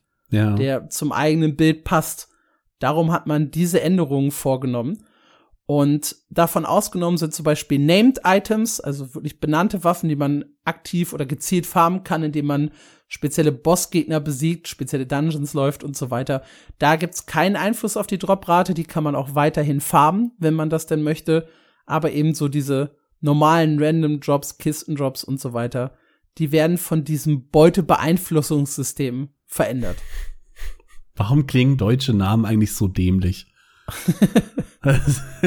mein hochqualifizierter Einwurf jetzt zu, zu dem Thema. Ich find's aber auch gut. Ich finde, ich bin wieder das sarkastische Blödmann hier, aber New World sollte nur noch über Dinge sprechen, die sie schon eingeführt haben. Das ist viel weniger enttäuschend. das ist ein ganz, ganz interessanter Punkt bei der Roadmap, über den ich erst so im Nachhinein nachgedacht habe. Wir haben ja über die Roadmap, glaube ich, schon Ende Dezember gesprochen im Podcast, wo es dann irgendwie hieß, ja, wir haben hier ein paar Events, eine neue Season und den Rest verraten wir euch erst im Mai. Und da gab's halt auch eine Aussage von Scott Lane zu, wo er meinte, ja, wir haben halt im letzten Jahr echt viele Sachen angekündigt, die wir nicht einhalten konnten. Da haben wir uns ein bisschen verschätzt. Wir halten weiterhin an all diesen Plänen fest, aber um die Leute halt nicht mehr zu enttäuschen, announcen wir jetzt erstmal weniger und wirklich nur das, bei dem wir uns sicher sind, dass wir das Ganze rausbringen können. Und deswegen ist auch die Roadmap so ein bisschen enttäuschender geworden von New World. Ist aber, glaube ich, der richtige Schritt. Ich glaube, mit New World, da, New World darf, glaube ich, nicht mehr so viele Leute enttäuschen. Mit egal was. Ja, absolut. Ich frage mich, ob das ein Amazon-weiter Schritt ist, weil Lost Ark in den letzten neun Monaten, glaube ich, sind wir jetzt, ja auch äh, dazu übergegangen ist, immer nur noch drei Monats Roadmaps zu droppen. Mm. Und, und, nicht mehr halbes Jahr oder sogar ein ganzes Jahr. Gibt's ja gar nicht mehr. Ja, und auch bei Throne Liberty und Blue Protocol haben sie ja die Kommunikation, ich sag mal, ein bisschen runtergefahren. Äh, ja, äh, leicht eingeschränkt. ich find's bei New World aber witzig, dieses Thema Beute ist ja ein Riesending von dem Ursprungssystem, was so im Hintergrund unbekannte, nicht öffentliche Watermarks hatte. Ich weiß nicht, ob du dich noch daran erinnerst. Ja. Also die, die, die Drops früher wurden ja berechnet von dem höchsten Rüstungsdrop, den du hattest, hattest du eine Prozentchance, einen höheren zu bekommen, eine Prozentchance, den gleichen zu bekommen oder einen schlechteren Wert. Und du musstest dich dann irgendwie hochgrinden mit diesen Prozentchancen, um halt an bessere Ausrüstung zu kommen aber du wusstest halt nie, wo du wirklich stehst und wie die Chancen und so weiter sind. Mhm. Zu einem System, wo du aktiv mit Gips leveln konntest, deine Kompetenz, dann hin zu dem neuen System, wo man mit Schattensplittern aktiv den Gearscore von 600 auf 625 erhöht hat, rüber zu einem System, wo wieder Random Drops eine Rolle spielen, wo es keine Kompetenzen gibt, kein Watermark-System, gar nichts. Äh, das war jetzt der Stand der Erweiterung. Und jetzt kommt halt dieses, ja, Beutebearbeitungssystem hier raus, wo sie wieder im Hintergrund was drehen. Ich glaube, kein MMORPG hat so oft sein Loot-System überarbeitet wie New World. Und das, obwohl das Spiel erst seit zweieinhalb Jahren draußen ist. Ja, wann New World Classic? Fände ich hier tatsächlich spannender als bei Tower of Fantasy, muss ja. ich sagen. Wobei du auch viel tiefer in New World drin bist als in äh, Tower Fantasy. Wärst du so in Tower Fantasy drin, fändest du es vielleicht ja auch interessant. Ja, aber das Ding ist halt, ich will dann zurück auf äh, das Alpha-Niveau, ne, wo es noch ein Survival-Game war. Boah, New das würde ich auch gern spielen. das würde ich auch gerne spielen. Ich glaube, es wäre ein absoluter Rohrkrepierer, aber es wäre witzig, dahin zurückgehen zu können. Ja, die Daten müssen doch irgendwo noch sein. Irgendjemand könnte das doch mal liegen. ja, aber das war so ein kleiner äh, New World Roundup, wie es gerade bei dem MMORPG steht. Ja, schön. Dann kommen wir zu Mad World, dem dritten MMORPG-Release im Januar. Wir hatten äh, Anfang Januar in der Folge schon drüber gesprochen. Der Steam-Release ist jetzt da. Mhm, und er lief alles andere als gut. Schade. Man muss ja bei Mad World sagen, das Spiel läuft ja schon seit letztem Jahr. Äh, und zwar als Browser-Version und in einem eigenen Client. Und jetzt haben sie halt den Steam-Release umgesetzt. Und zwar am 25. Januar. Das Ding ist aber, man konnte über zwölf Stunden lang, nachdem offiziell der Steam Release stattgefunden hat, gar nicht auf das MMORPG zugreifen. Denn sobald man Mad World gestartet hat, kam einfach eine Fehlermeldung auf. Wahlweise hieß es, das Spiel sei in Erwartung oder aber die Server seien offline. Es dauerte dann wirklich bis zum 26. Januar, bis diese ganzen Probleme gelöst werden konnten. Und wie man das halt so kennt, wenn ein Spiel auf Steam erscheint und es läuft nicht gut, dann geben die Leute gerne mal eine negative Review. Oh und da war direkt am 26. Januar der Stand 179 abgegebene Reviews und davon 63% negativ. Autsch. Ja, und das waren, war der Stand, ich glaube, 18 Stunden nach dem offiziellen Release. Inzwischen sind wir bei 309 Reviews. Es ist allerdings nicht viel besser geworden. Der Stand ist 62% negativ. Ist 1% besser geworden. Das ist gar nicht so viel. Boah, ach du Scheiße, das ist ja miserabel. Ja, und zwar aus verschiedenen Gründen. Ein paar Leute haben halt hier negative Reviews auch noch im Nachhinein abgegeben. Etwa dafür, dass sie das Spielsystem eigentlich gar nicht mögen. Also sie wurden dann auf MMORPG aufmerksam, aber das ist gar nicht so das Spiel, was sie haben wollten. Ein paar stören sich an dem äh, Cash-Shop-System und ein paar andere haben immer noch technische Probleme. Zumindest hatten sie es noch am 28. Januar, also offizielle drei Tage nach dem Steam-Release. Man muss halt sagen, insgesamt kam das Spiel, glaube ich, besser an, als es die Reviews hier vermuten lassen. Aber derzeit sieht das auf Steam echt nicht gut aus. Also es gehört zu den schlecht bewertetsten MMORPGs, die auf Steam existieren. Also ich weiß, dass größtenteils negativ hatten irgendwie nur acht oder neun Stück tatsächlich. Ich habe ja mal so eine kleine Reihe gemacht, wo ich die schlechtesten MMORPGs auf Steam gemacht habe. Das heißt, das reiht sich mindestens in den Top 10 gerade ein, was die Bewertung angeht. Größtenteils negativ ist halt echt nicht geil, ne? Dazu kommt ein Peak von 476 gleichzeitigen Spielern oh. am 27. Januar. Das heißt, du hast, weiß ich nicht, vielleicht ein paar tausend Spieler angelockt und dafür halt einen relativen Negativrekord bei Steam aufgestellt. Weiß ich nicht, ob das so richtig worth it war. Dead Game, nee, das nicht, aber das ist schon ein sehr vernichtender Start. Ich muss halt auch sagen, ich habe nach meinen initialen 25 Spielstunden, die ich glaube ich hatte, im, ich weiß gar nicht, Mai 2023 nicht mehr selber spielerisch reingeschaut. Es gab wohl auch ein paar Entwicklungen im Cash Shop, die tatsächlich negativ waren. Mhm. Es gab auch, hier steht, dass sie zudem äh, an den Dropraten ein bisschen was genervt haben, starten mit dem Steam Release, also auch für die andere Version aber allgemein wurden wohl die Dropraten ein bisschen runtergesetzt mit dem Patch zum Steam Release, was wohl auch nicht so gut angekommen ist. Also sie haben auch ein paar Leute ihren Frust Luft gemacht, die zuvor die Client-Version sehr intensiv gespielt haben. Heftig. Also, Mad World äh, Steam Release lief nicht so pralle, um das mal ganz vorsichtig auszudrücken. Nö, ich habe auf der Webseite geschrieben, äh, bekommt einen Shitstorm. Ja, das ich, ich, wohl, ich glaube, das ist schon richtig, ja. An der Stelle würde ich noch eine kleine, nicht auf der Liste stehende Mini-News mit reinschieben, aber wenn wir gerade bei Steam sind, äh, erlaube ich mir das jetzt einfach. Wir hatten letzte Woche schon über Perworld gesprochen und ich möchte da noch mal kurz anfügen, der Siegeszug geht weiter. Anderthalb Wochen nach Release hat Perworld das erste Update bekommen. Das waren allerdings hauptsächlich Bugfixes und jetzt am zweiten Sonntag nach Release äh, nochmal seinen Spielerpeak gebrochen. Und zwar auf 2,101 Millionen gleichzeitige Spieler auf Steam. Das zweite Spiel überhaupt, was die Marke von zwei Millionen knackt. Und auch der 24-Stunden-Peak, also heute am, äh, am Dienstag, haben wieder 1,65 Millionen Spieler gespielt, was unglaublich ist. Die Zahlen waren bisher jeden Tag über eine Million. Und die Bewertungen, deswegen kam ich gerade drauf, sind halt auch immer noch bei fast 93 Prozent positiv, bei 160.000 positiven und 10.000 negativen. Ja, läuft. Hammer. Hammer. Unglaublich krasses Spiel. Muss ich noch mal loswerden. Ja, Terrace Land, vielleicht nicht ein unglaublich krasses Spiel, aber ein Spiel, das sich auf jeden Fall sehr, sehr interessant entwickelt, hat zwei News in dieser Woche geteilt. Zum einen ging es um das Thema PvP. Da haben sie jetzt erklärt, dass sie die PvP-Ausrüstung aus dem Spiel komplett entfernen werden. Das ist, die es halt zuvor gegeben hat. Und stattdessen kommt ein Badge-System.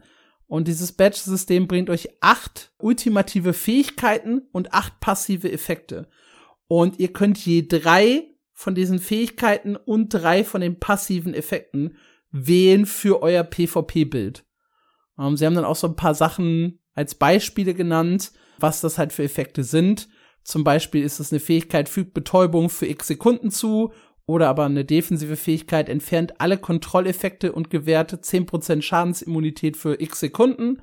Oder die Fähigkeit, äh, der passive, nachdem tödlicher Schaden erhalten wurde, stellt stattdessen x Prozent Leben wieder her, anstatt zu sterben, wird nur einmal pro x Minuten ausgelöst. Das sind halt so Effekte, die sie dann quasi fürs PvP reinbringen, aus denen man dann wählen kann, anstelle von einer PvP-Ausrüstung. Ja. Und hübsch, das soll- I guess.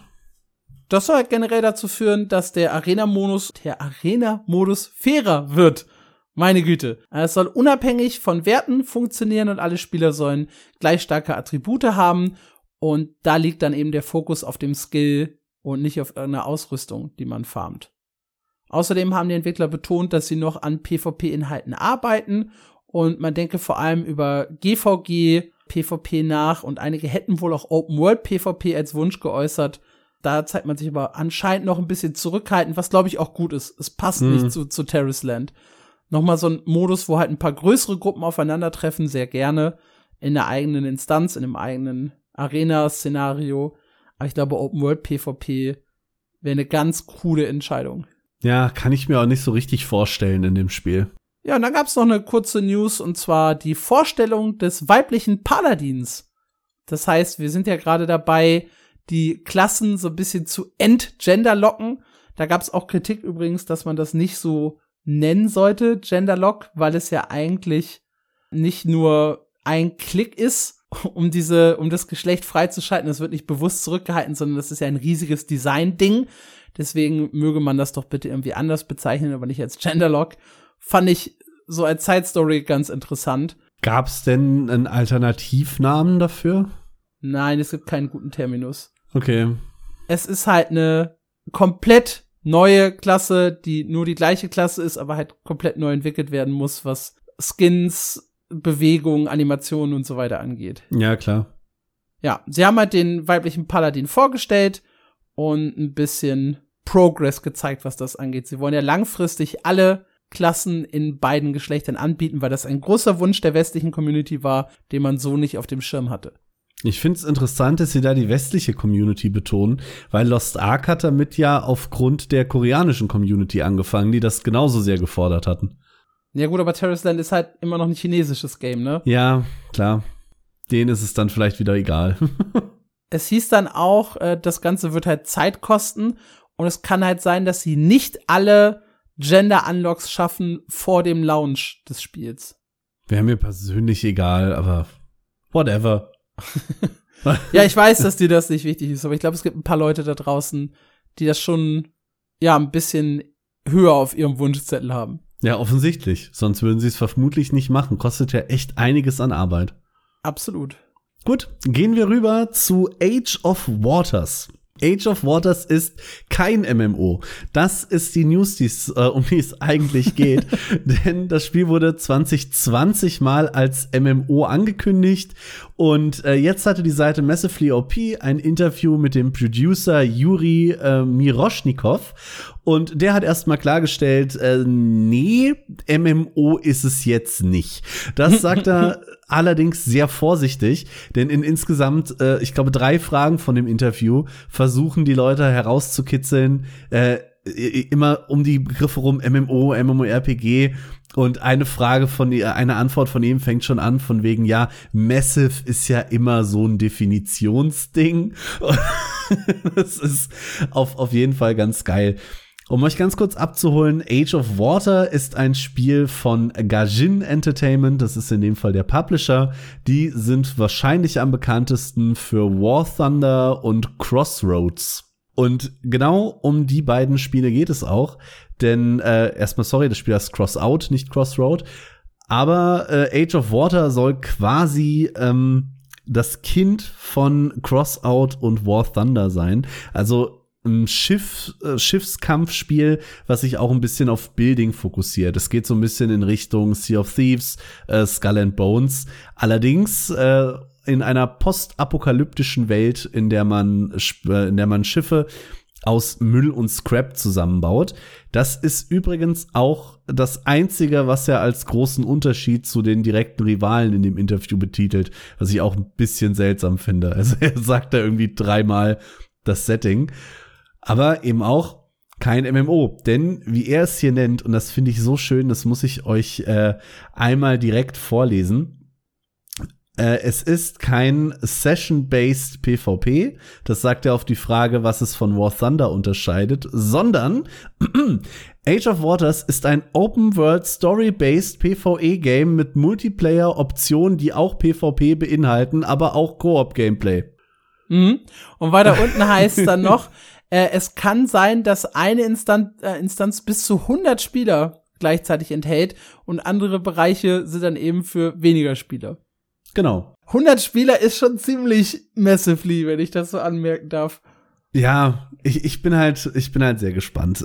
Wie gesagt, es ist kein, ähm, kein War Thunder, es ist nicht Session-based, es hat eine Open World, es soll Story-driven sein, Spieler sollen durch die Story progressen und das Ganze geht im Q1 in den Early Access und äh, viel mehr wissen wir auch noch nicht.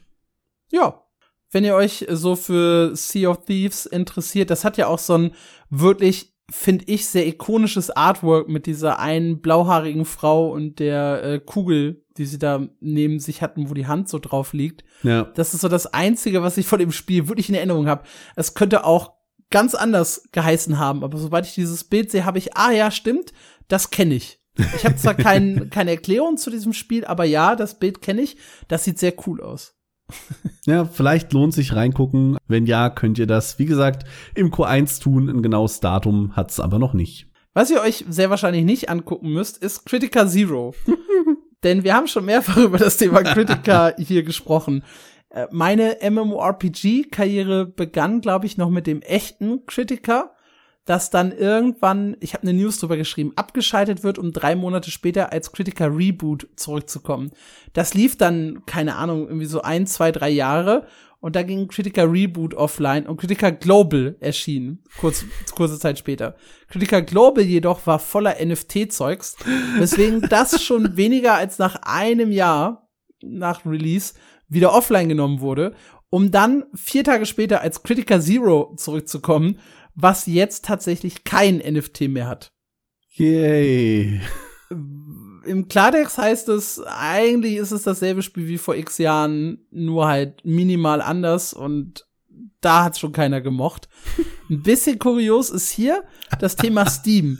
Wir haben gerade schon bei The Quinfall drüber gesprochen, die Leute so ein bisschen von Steam wegzuziehen. Bei Critica Zero ist das Ganze noch mal ein bisschen verrückter abgelaufen, denn die haben gesagt, hey, wir releasen am 25. Januar auch auf Steam. Und jetzt heißt es in einem äh, Thread auf Steam, ja, hier hat irgendwie doch nicht mit Steam geklappt. Wir releasen am 25. Januar doch nur in einem eigenen Client und wir wissen auch nicht, ob wir jemals eine Steam-Version rausbringen werden. Danke, dass ihr uns auf Steam gefolgt habt. Okay, das äh, ist ein krasser Turnaround. Denkst du, sie haben keine Freigabe für Steam äh, gekriegt? Weiß ich nicht. Äh, es kann auch sein, dass die einfach, dass der Publisher ist ja Valoof und die haben jetzt eine neue Plattform. Wie Fun. Mm. Und äh, da ist das halt jetzt available, das Spiel. Super viel Fun, auf jeden Fall. Ich habe mit Valoof, glaube ich, auch echt nur schlechte Erfahrungen gemacht. Also ich kann eigentlich, eigentlich gibt es keinen Grund, warum wir Critical Zero irgendwen äh, empfehlen sollten. Für mich gibt Kritiker immer so ein bisschen Vibes von Ica Online. wir sind das beste MMORPG der Welt, Punkt. Aber wir hatten das ja vorher nicht auf dem Schirm. Das heißt, äh, ja. eigentlich gibt uns Ica Kritiker-Vibes. Ja, so rum, du hast recht. Okay. Ja, aber das What, war's whatever. auch schon äh, zu Critical Zero, dem nächsten MMORPG-Release in diesem Monat. Also es ging im Januar schon echt gut los dieses Jahr. Und wir haben auch ein paar Infos zu zwei kleineren Spielen noch schnell für euch mit aufgenommen. Das eine ist Pantheon, Rise of the Fallen. Die haben den großen Januar-Newsletter veröffentlicht, wo es dann so ein bisschen hieß, woran halt gerade gearbeitet wird und woran nicht. Es fand am Wochenende wieder einen Test für 24 Stunden statt wo auch die Alpha-Tester dran teilnehmen konnten. Dann haben sie so eine World Map gezeigt und so ein bisschen äh, verraten, woran sie gerade arbeiten, an welchen Zonen, äh, wie weit manche Zonen schon sind. Da steht zum Beispiel der größte Teil von dem orangen Gelände. Äh, da steht das Biom bereits, die NPCs sind schon da und die Höhlen werden gerade ausgebaut. Dann haben sie ein bisschen über Fehlerbehebungen äh, gesprochen, haben gesagt, dass das Pet-System zu 50 Prozent fertig entwickelt ist. Die Rasse der Oger ist jetzt das nächste Volk, das zum Leben erweckt wird. Und sie arbeiten demnächst an visuellen Kampfeffekten. Das ist der Punkt, den sie als nächstes fertigstellen möchten. Dann haben sie noch ein bisschen was zum Kampfsystem und zum Resistenzsystem geschrieben, also sehr, sehr, sehr, sehr kleinteilig. Was ich cool fand, war unten das QA, wo dann die Community Fragen stellen konnte und die Entwickler geantwortet haben. Und da sind mir ein paar Dinge aufgefallen, die ich vorher bei Pantheon nicht auf dem Schirm hatte. Deswegen schmeiße ich die jetzt einfach hier rein. Vielleicht wusstet ihr das schon und ich bin einfach nur wieder ein bisschen äh, hinten dran. Und zwar ist es so, dass wenn ihr sterbt, ihr einen Teil der Erfahrung verliert. Und das ist teilweise wohl ziemlich heftig gerade, denn sie wollen das Ganze äh, reduzieren. Ebenfalls äh, ist der Nahtodzustand ein wichtiger Punkt, den sie noch mal ein bisschen überarbeiten wollen. Das klingt so ein bisschen nach einem Downstate von, von Guild Wars 2. Ja. Ich wusste gar nicht, dass sie das mit im Spiel haben. Auch da positiv überrascht.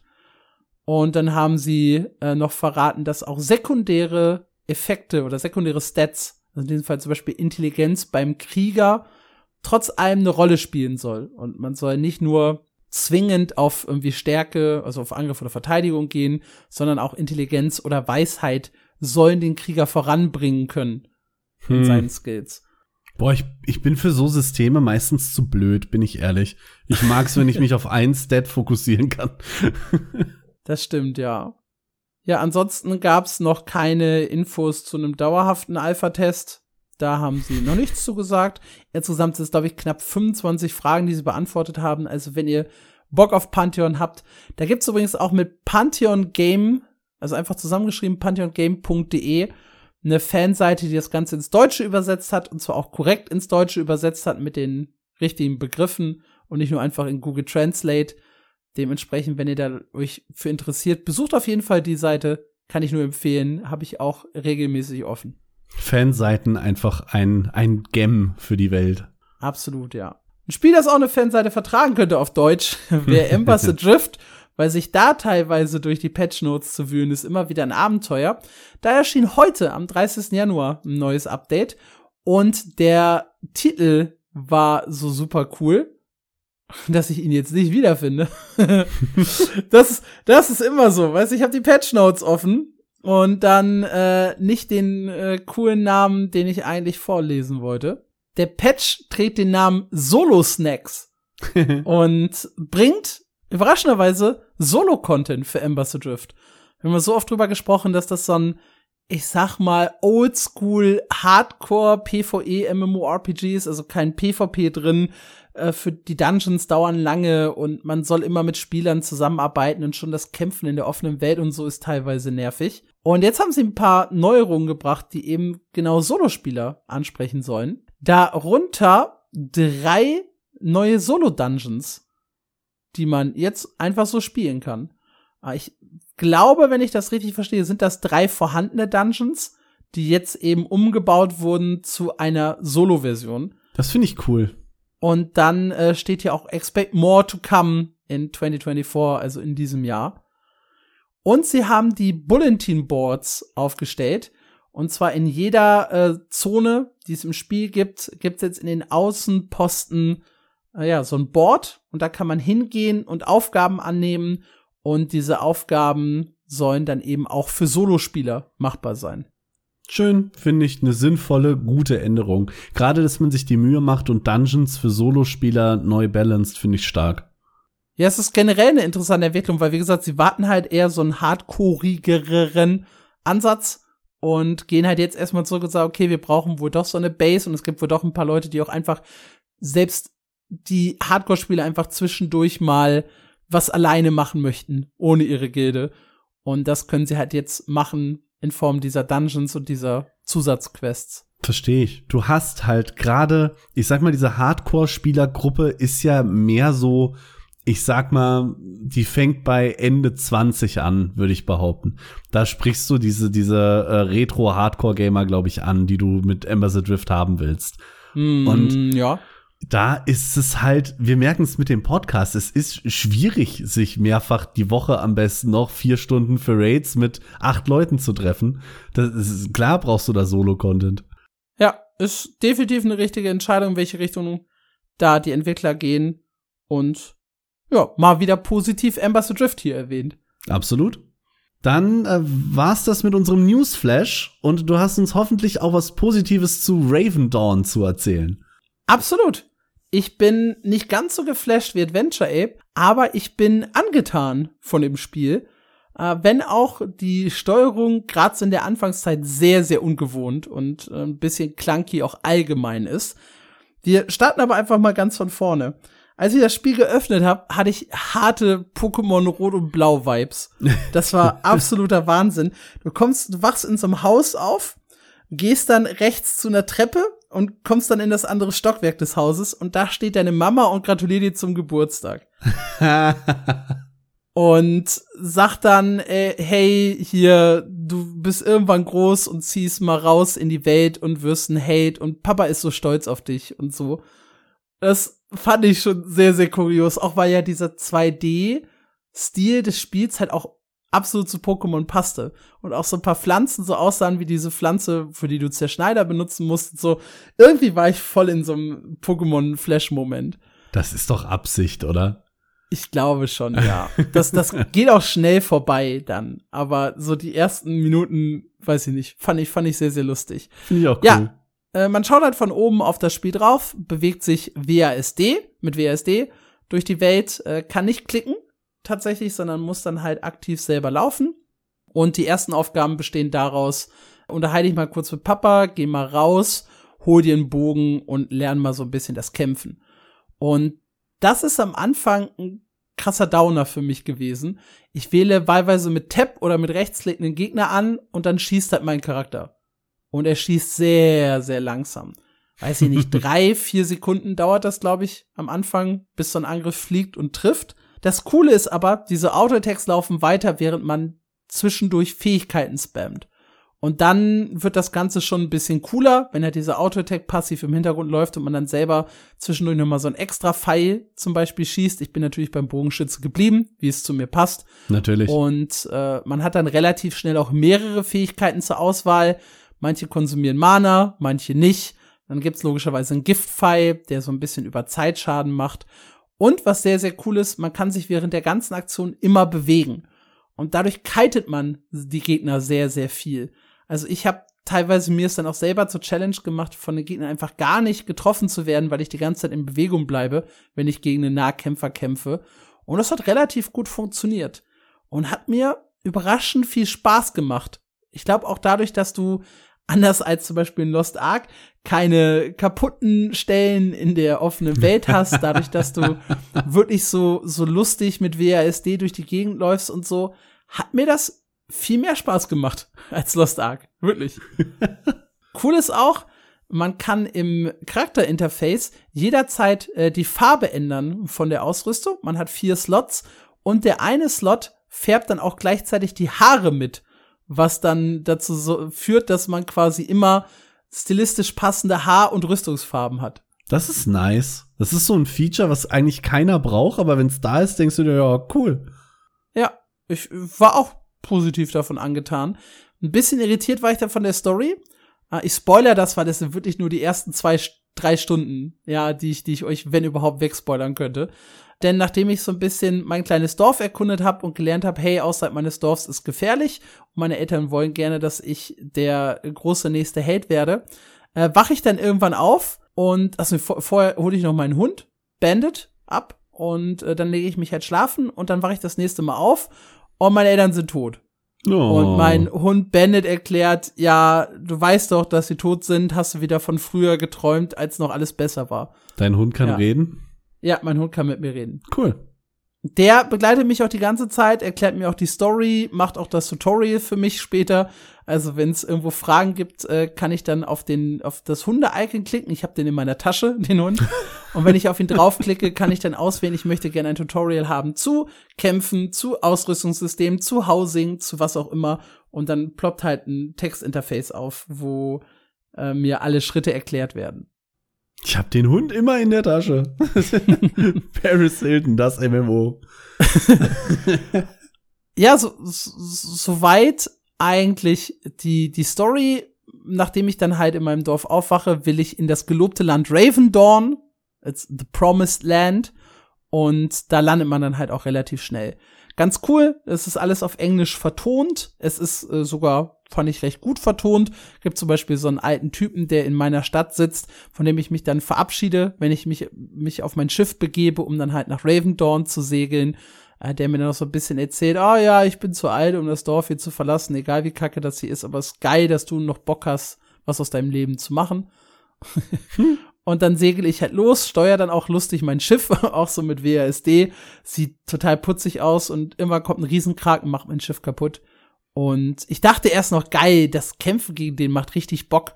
Du kannst halt dich mit deinem Schiff bewegen. Du siehst dann äh, logischerweise mit so einem roten Targetfeld, so ein, äh, so ein Area of Effect, dass der halt gleich da mit dem Tentakel aus dem, Bo aus dem Wasser stößt. Das heißt, du weichst aus, dann kannst du mit der, mit der Kanone abschießen. Und das machst du dann irgendwie so sechs, sieben, acht Mal und denkst, geil. Und dann kommen auf einmal von allen Seiten gleichzeitig die Tentakel nach oben und hauen einfach auf dich drauf und machen dein Schiff kaputt. Schade. So viel zu deinem großen Heldenmoment. Und dann landest du aber trotzdem, wirst in Ravendorn an Land gespült, äh, landest in so einem kleinen hässlichen Dorf, das von Ratten geplagt ist, die ich auch, ich weiß gar nicht, 100 150 Ratten oder so habe ich getötet in den ersten Stunden, weil du läufst ständig von der einen Seite des Dorfs zur anderen Seite des Dorfs und du musst dann immer alle Ratten töten, die dir so, oder anfangs noch alle Ratten töten, die über den Weg laufen. Immer wenn du High Level bist, ignorierst du die einfach, aber so die ersten Minuten sind die sehr, sehr schnell respawned, fand ich. Und das war ein bisschen nervig. Mhm. Äh, was ganz witzig ist, du bekommst am Anfang eine Quest von dem Typen, der will, dass du die Ratten oben tötest, dann sollst du die Ratten im Untergrund töten und dann sollst du mal mit den Goblins reden, die eigentlich die Ratten hätten töten sollen. Und immer wieder sagt er dir ja, deine Belohnung bekommst du, wenn du die Aufgabe erledigt hast, deine Belohnung bekommst, wenn du die Aufgabe erledigt hast. Und wenn du dann bei den Goblins ankommst, sagen die, ja, ja, das hat er zu uns auch gesagt, wir haben nie unsere Belohnung bekommen. Der Kuchen ist eine Lüge.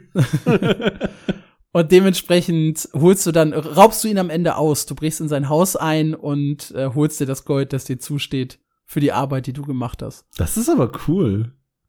Generell ist es halt ganz cool, wenn du Mobs tötest, du sammelst den Loot automatisch sofort auf. Alles Geld, alle äh, Items, die du bekommst und so weiter.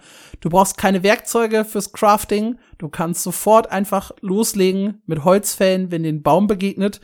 Da ist dann auch ein kleines Minispiel. Dein Charakter holt aus mit der Axt und dann lädt sich halt so eine Leiste auf und irgendwo ist so ein Bereich, den du halt treffen musst, wo du nochmal F drückst, ähm, um halt den, die Aktion auszuführen.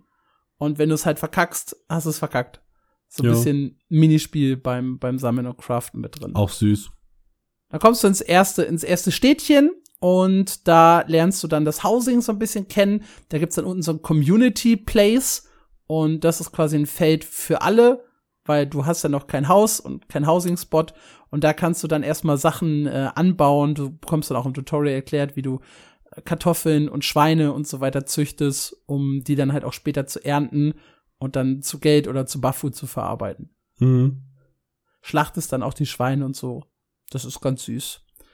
Ja, und dann habe ich noch ein bisschen gegrindet bis ich glaube Level 15, 16 und da endete auch schon meine Reise mit Raven Dawn, weil ich bin diese Woche, ich bin tatsächlich das ganze Wochenende von Donnerstag bis Sonntag weg gewesen. Das heißt, es blieb mir im Prinzip nur der Mittwochabend zu spielen und der Montagabend, bevor wir das hier aufnehmen. Und da kamen halt nicht mehr als fünf Stunden zusammen. Ich habe allerdings Adventure Ape natürlich gefragt, wie denn so sein Stand ist. Und der The ist ja total angetan. Der ist total angefuchst von Raven Dawn. Sagt, das ist das beste Spiel seit ESO, das erschienen ist. Also er hatte nicht mehr so viel Spaß wie seit 2014 ESO. Und hat wohl auch schon etliche Stunden wieder reingebuttert in das Ganze. Ähm, Im Midgame, sagt er, dreht sich vor allem viel darum, äh, Crafting zu leveln, äh, die Ausrüstung zu verbessern, Artefakte zu farmen und dann ein paar Bounties zu erledigen. Es kommen Dungeons und Open-World-Bosse mit dazu. Irgendwann ist dann auch PvP äh, mit dabei.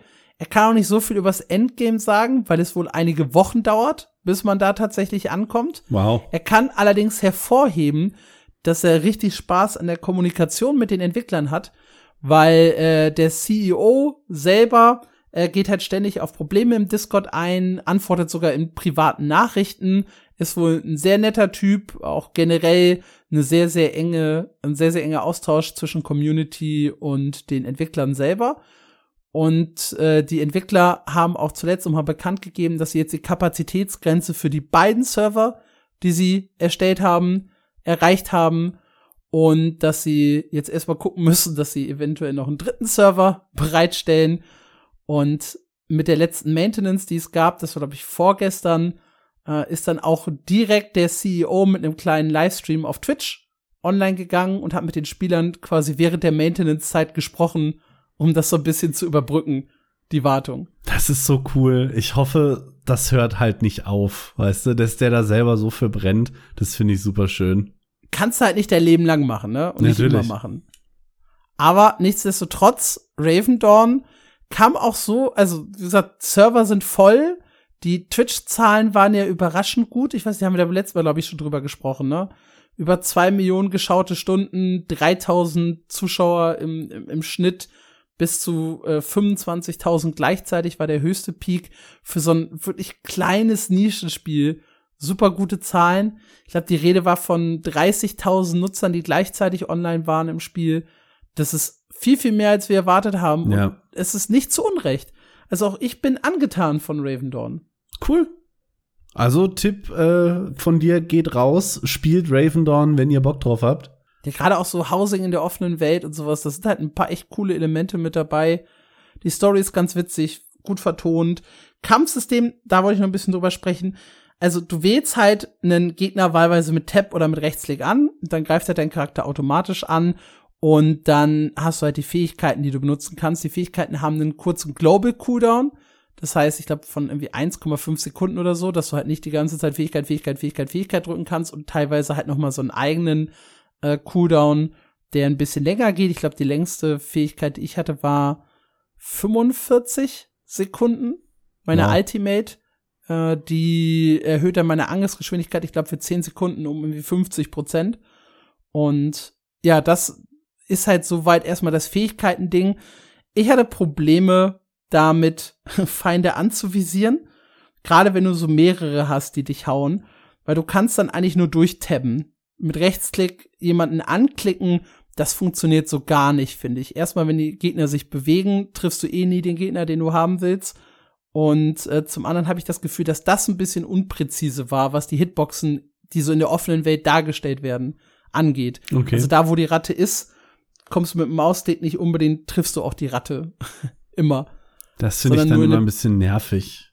Aber mit Tab kannst du sie halt anwählen. Ich habe auch lange versucht, mit der Maustaste zu klicken und bin dann irgendwann auf Tab wirklich äh, umgestiegen und drück dann Tab, lass ihn Auto-tacken, macht zwei, drei Fähigkeiten, Gegner tot, Tab und so weiter und so fort. Ja. Leveln geht recht zügig, du hast jedes Mal Attributspunkte, die du halt skillen kannst, was ganz cool ist.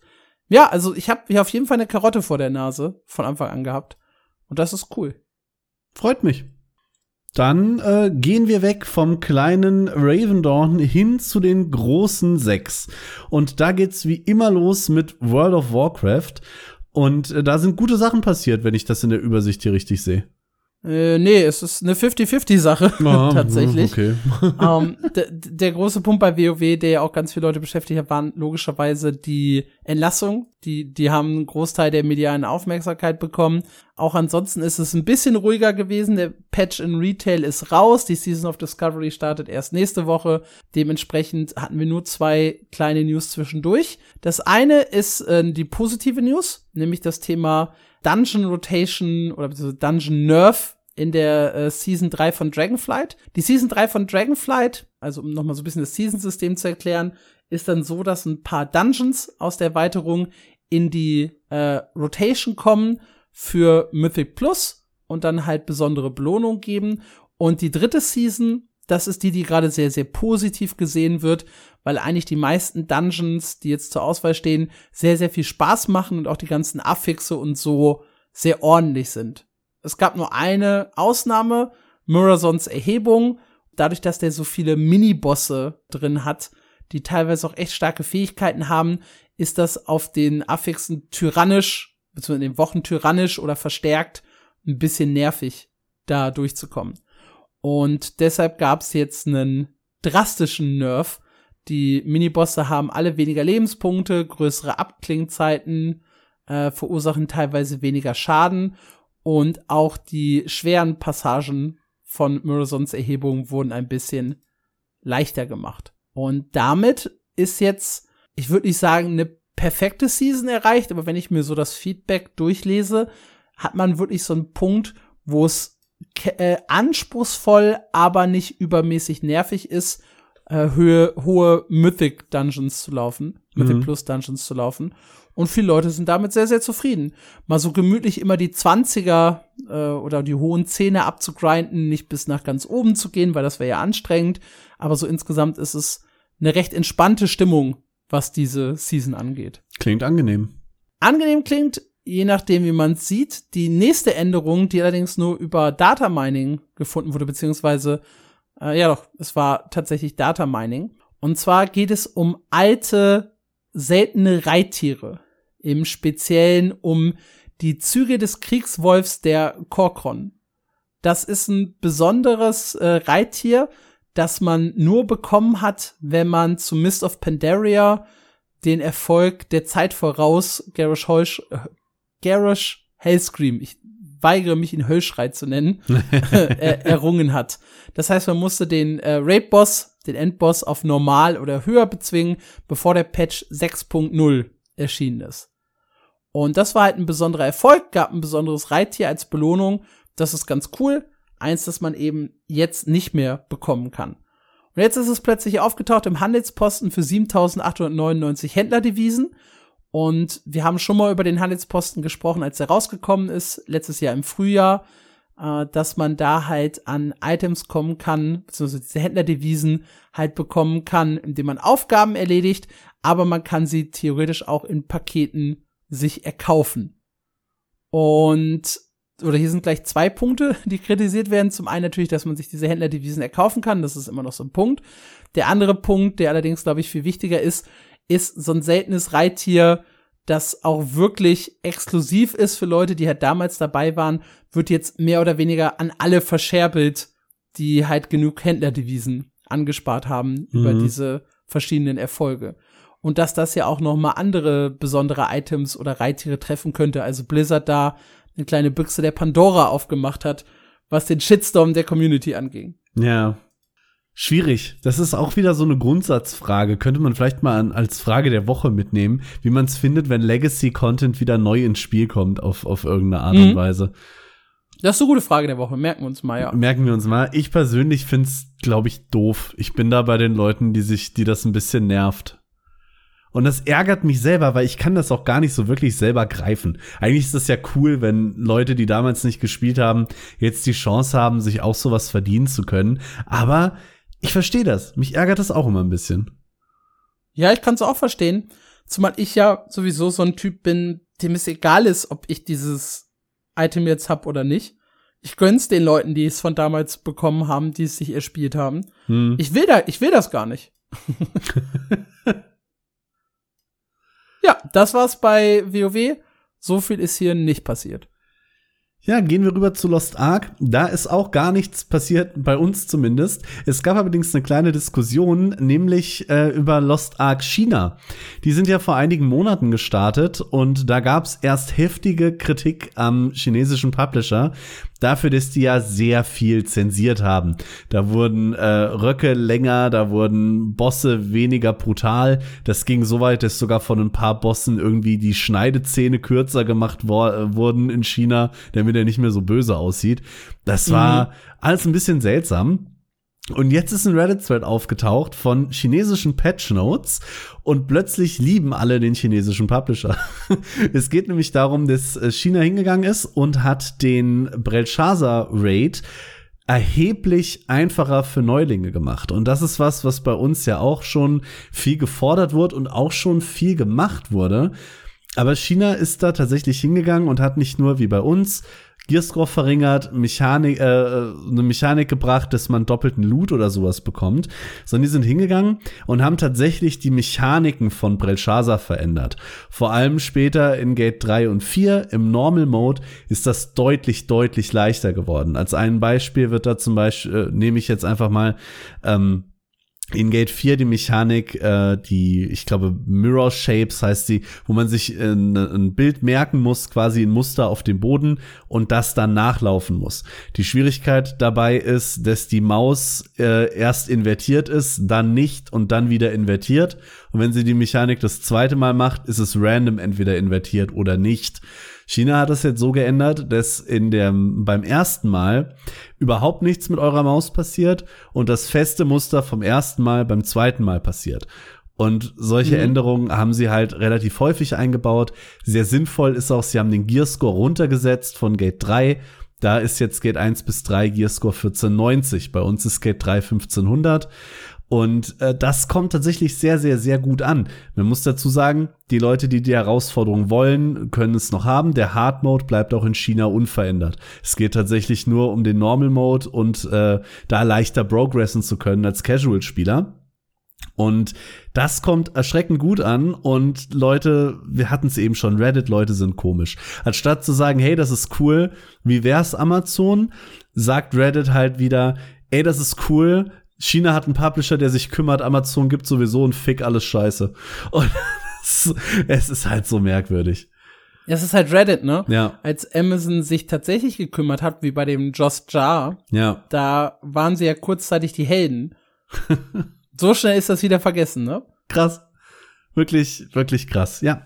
Aber mehr ist in Lost Ark auch nicht passiert. China macht Belshazzar leichter, ähm, viel positives Feedback kommt dann vielleicht auch irgendwann zu uns, vielleicht auch nicht. Ja, was vielleicht auch irgendwann mal zu uns kommt, das ist das neue unangekündigte Projekt von NCSoft, beziehungsweise von ArenaNet, dem Entwickler von Guild Wars 2. Da gab es nämlich eine positive Nachricht in den ganzen Layoff-Geschichten, nämlich neue Job-Offers, die es für das Spiel gibt. Das heißt, es werden sowohl Entwickler gesucht für Guild Wars 2 als auch für ein Unannounced Project. Und da hat auch Alex Kane, ein Mitarbeiter von ArenaNet, äh, genau das getwittert. Uh, we are hiring a number of roles on Guild Wars 2 and my current unannounced project. Aha. Und dann sagt, sagt er noch, ihr könnt auch full remote arbeiten, wenn ihr möchtet. Uh, das ist auch für nahezu alle Rollen bei uns möglich. Und ja, was genau hinter diesem unannounced project steckt, ist immer noch nicht so ganz klar. Uh, die Job-Hirings geben jetzt nicht so viel Insights, außer dass es wahrscheinlich ein Live-Service geben wird. Wenig überraschend für ArenaNet. Ganz komisch. Aber es soll halt äh, einen Release geben. Äh, es geht um Hotfixes und Patching Cadences sowie äh, eine Long-Term Project Schedule. Das waren so Worte, die da äh, in den Jobbeschreibungen aufgetaucht sind für das Unannounced Project. Es gab übrigens schon früher Jobbeschreibungen oder Job-Announcements dafür. Da ging es unter anderem um die Worte Unreal Engine 4 und Konsole. Das ist so alles, was sich gerade so zusammengebaut hat bei den Leuten an Infos. Ich bin hart gespannt, ne? Wenn das endlich angekündigt wird und ob es Guild Wars 3 wird und wenn ja, ob es auch wirklich Guild Wars 3 heißt. Das sind alles so komische Sachen. Ich glaube nicht an Guild Wars 3. Ich glaube, das wird tatsächlich ein bisschen was anderes. Ich halte es, also ein paar Leute haben mir auch gesagt, es könnte vielleicht das Horizon MMO sein. Das glaube ich übrigens nicht. Das wird in den Händen von NCSoft selber liegen äh, und nicht bei ArenaNet. Ich glaube aber, dass es was komplett anderes wird. Vielleicht sogar wirklich ein Console-Only-Game. Vielleicht geht's eher in die Richtung, keine Ahnung. Ich, ich habe keine konkrete Vorstellung, aber es wird kein Guild Wars 3, sagt mein Bauchgefühl. Ja, auf jeden Fall wird's nie Guild Wars 3 heißen. Das können sie, glaube ich, nicht machen. Oder das weiß ich nicht. Ich glaube, sie können schon noch ein Guild Wars äh, 3 bringen. Hm, wir werden's hoffentlich irgendwann erfahren. Ansonsten gab's bei Guild Wars 2 das äh, Lunar New Year Festival, das äh, ebenfalls genau jetzt erschienen ist, also am Nachmittag vom 30. Januar, wenn ihr da Lust drauf habt. Und es gab einen Ausblick auf den Februar-Patch. Da kommen nämlich die legendären Relikte ins Spiel. Und die legendären Relikte funktionieren wie alle anderen legendären Gegenstände. Ihr habt dann quasi alle Relikte, die es im Spiel gibt, zur Auswahl und könnt euch dann und das auf jedem Charakter, wenn ihr einmal ein legendäres Relikt gebaut habt und könnt dann halt da alle möglichen Relikte auswählen, die es im Spiel gibt. Zwei Punkte wurden dazu announced. Punkt Nummer eins, die Relikte unterscheiden sich im Vergleich zu den legendären Waffen und Rüstungen von ein, äh, mit einem wichtigen Punkt. Alles, was in den kommenden Erweiterungen an Relikten kommt, muss man sich erstmal frei spielen, also in der normalen exotischen Version, ehe man es dann auch ins Relikt selber, im, äh, im legendären Relikt selber nutzen kann. Mhm. Und zwar heißt es dazu, dass sich die Spieler intensiver mit dem neuen Content auseinandersetzen müssen. Das heißt, ich vermute mal, da werden auch Effekte dabei sein, die vielleicht in den Gebieten selber eine Rolle spielen und so ein bisschen Mastery ähnlich vielleicht sein können. Also die vielleicht bestimmte Bonuseffekte gegen Gegner haben oder bestimmte Vorteile, die halt mit den Gegnern in dem Gebiet zu tun haben und sowas. Das könnte ich mir vorstellen. Weil dann ergibt es Sinn, dass du dir das erstmal freispielen musst, Ja. was die Relikte angeht. Ich finde legendäre Relikte sowieso geil. Die legendären Sachen in Guild Wars sind halt das Coolste, was du haben kannst. Dass du dich halt immer wieder umentscheiden kannst und ausprobieren. Ja, kann man nichts Negatives zu sagen eigentlich. Ja, so ein bisschen Kritik gab's nämlich für Punkt Nummer zwei, wie man an das legendäre Relikt kommt. Der genaue Weg wurde jetzt noch nicht erklärt, aber die Leute, die vor dem Release der legendären Relikte mindestens eine legendäre Rune hergestellt haben, bekommen das äh, Relikt automatisch freigeschaltet. Einfach aus dem Grund, weil die ja indirekt die legendären Runen ersetzen. Es fällt ja dieser oder der besondere Sechser-Bonus ist ja weg. Hm. Der ist ja jetzt quasi in den Relikten drin. Und sie hatten ursprünglich mal angekündigt, dass äh, Spieler, die zudem alle legendären Runen hergestellt haben, äh, noch eine, also eine Entschädigung bekommen. Und die Leute sind davon ausgegangen, dass Leute, die alle legendäre, alle legendären Runen haben, das komplette legendäre Relikt bekommen. Aber man habe sich jetzt bei ArenaNet dazu entschieden, dass schon eine legendäre Rune reicht. Und Leute, die, äh, ja doch, eine legendäre Rune reicht. Und Leute, die halt alle legendären Runen hergestellt haben, keinen besonderen Bonus, keine besondere Entschädigung mehr kriegen. Da haben ein paar Hm. gesagt, äh, ich habe noch weiter legendäre Runen gebaut, nachdem äh, die Relikte schon draußen waren. Das war ja dann so ein bisschen für die Cuts und so weiter. Ja, Ich finde das auch nicht. gut. Vor allem im Hinblick auf die Legendary Armory, wo sie ja sogar Leute entlohnt haben, wirklich die 0,001% der Spieler, die wirklich schon alle Legendary Items hatten und dann noch doppelte. mhm. Für die haben sie sich ja auch extra was einfallen lassen und das können nicht, also mein Gefühl sagt mir, das waren ganz sicher weniger als Leute, die sechs legendäre Runen gebaut haben. das glaube ich auch, ja. Und ja, würde mich auch ärgern, glaube ich. Ja, Wie ihr genau das legendäre Relikt bekommt, wenn ihr keine legendäre Rune besitzt, dazu werde ich den Artikel, habe ich auch geschrieben, dann anpassen, sobald der Patch draußen ist. Ein Release-Datum gibt es noch nicht, außer dass der im Februar erscheint. Nice. Gehen wir rüber zu BDO. Da erscheint auch was im Februar, allerdings nur, wenn ihr wirklich zu den krassesten Leuten der krassen Leute gehört. Es geht um den Modus War of Roses. Das ist ein neuer PvP-Modus, der startet am 4. Februar in die Preseason. Seit dem 15. Oktober ist der schon in der koreanischen Version spielbar. Und der besticht vor allem damit, dass ihr hier 300 gegen 300 Leute spielt und eigentlich 299 gegen 299, denn beide Seiten haben jeweils einen Kommandeur, der so ein bisschen eigentlich ein Strategiespiel spielt. Der sieht nämlich alle Leute, die für ihn unterwegs sind, auf der Karte und kann denen entsprechend Befehle geben und das Ganze so ein bisschen koordinieren. Ist der nicht da, kann er diesen Job auf bis zu drei Officers verteilen und äh, so soll das alles ein bisschen taktischer werden. Das ist sehr, sehr cool. Kommt irgendwann auch für alle. Die Anmeldung bisher läuft jedoch nur, wenn ihr einer der sogenannten Leading Guilds angehört. Eine Leading Guild könnt ihr nur dann werden, wenn ihr zwischen dem 24. Januar und dem äh, 4. Februar mindestens einen Note War gewonnen habt. Und je nachdem, wie viele ihr gewonnen habt, bekommt ihr hier verschiedene Punkte. Also pro Note War auf Tier 4 bekommt eure Gilde einen Punkt, auf Tier 5 drei Punkte und für einen gewonnenen Conquest War gibt es zehn Punkte. Mit dabei sind dann die Gilden, die die meisten Punkte haben. Und die dürfen dann ab dem 4. Februar eben diesen War of the Roses spielen und testen. Das Ganze. Aber nicht ganz oben steht nicht das äh, die, die, die Gilde, die am meisten Punkte gesammelt hat, sondern danach wird von denen, die Punkte gesammelt haben und sich bewerben, zufällig ausgelost, wobei die Anzahl der Punkte eine Rolle spielt, wie hoch die Chance ist, oder? So habe ich es zumindest verstanden. Mhm. Das äh, könnte sein. Ich meine, ich hatte irgendwo gelesen, dass anhand der Punkte ausgezählt wird. Ich weiß es gerade aber auch nicht mehr direkt. Wie dem auch sei, auf jeden Fall müsst ihr einer krassen Gilde angehören, um da mitmachen zu können. Das werden wahrscheinlich die wenigsten Leute sein, die hier zuhören. Falls ihr doch einer dieser Personen sein solltet, meldet euch gerne bei uns. Wir hätten Bock, äh, da ein Interview zu führen, wie so die erste äh, Schlacht für euch gelaufen ist und wie sich das Ganze anfühlt. Absolut. Und wir brauchen generell ein bisschen mehr BDO-Expertise hier im Podcast. Also feel Absolut. free. Solltet ihr vielleicht doch dazugehören, könnt ihr mit bis zu 100 Leuten aus der gleichen Gilde teilnehmen. Das heißt, ihr habt dann quasi 300 Leute äh, oder drei Gilden pro Fraktion. Ihr braucht dabei äh, dafür einen minimalen Gearscore von 680, um überhaupt mitspielen zu können. Und äh, das gibt dann auch einiges an Belohnungen. Solltet ihr in dem War of the Roses gewinnen, bekommt ihr Rewards im äh, Wert von drei Milliarden Silber. Außerdem bekommt ihr die Gold Bar of the Glorious Battlefield. Das sind 30.000 Gold. Wenn ihr einen Unentschieden erspielt, gibt es 2 Milliarden Silber und 20.000 Gold.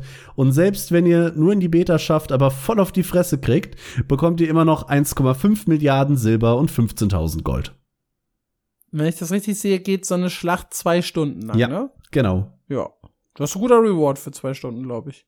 Klingt auf jeden Fall super spaßig. Ich bin ja Fan von Large-Scale PvP, weil es da nicht auffällt, wenn ich als Einzelperson kacke bin. Deswegen perfekter Modus für mich. Ja, bei ESO gab es letzte Woche die große Gold Road Ankündigung. In dieser Woche haben sie direkt nachgelegt und ein paar Einblicke in den kommenden DLC gegeben, sowie den auch schon auf den Testserver gebracht. Da äh, erschien der Patch samt Update 41 äh, auch heute. also irgendwie ist der, ist der, nee, schon gar nicht, Lüge am 29., also gestern, also am Montag schon erschien das Ganze auf dem PTS. Und ihr könnt es jetzt quasi auf dem Testserver ausprobieren, den Dungeon ein bisschen testen. Es gab schon einen Livestream der Entwickler, wo sie einen Dungeon durchgespielt haben. Und der ganze Patch kommt dann raus am 11. März für den PC und am 26. März für die Konsolen hinterher. das, das, das war's schon? Das, das, war schon, war ja. ESO? Okay. Das war jetzt bei ESO, ja. bei Final Fantasy gibt's auch nicht so viel mehr.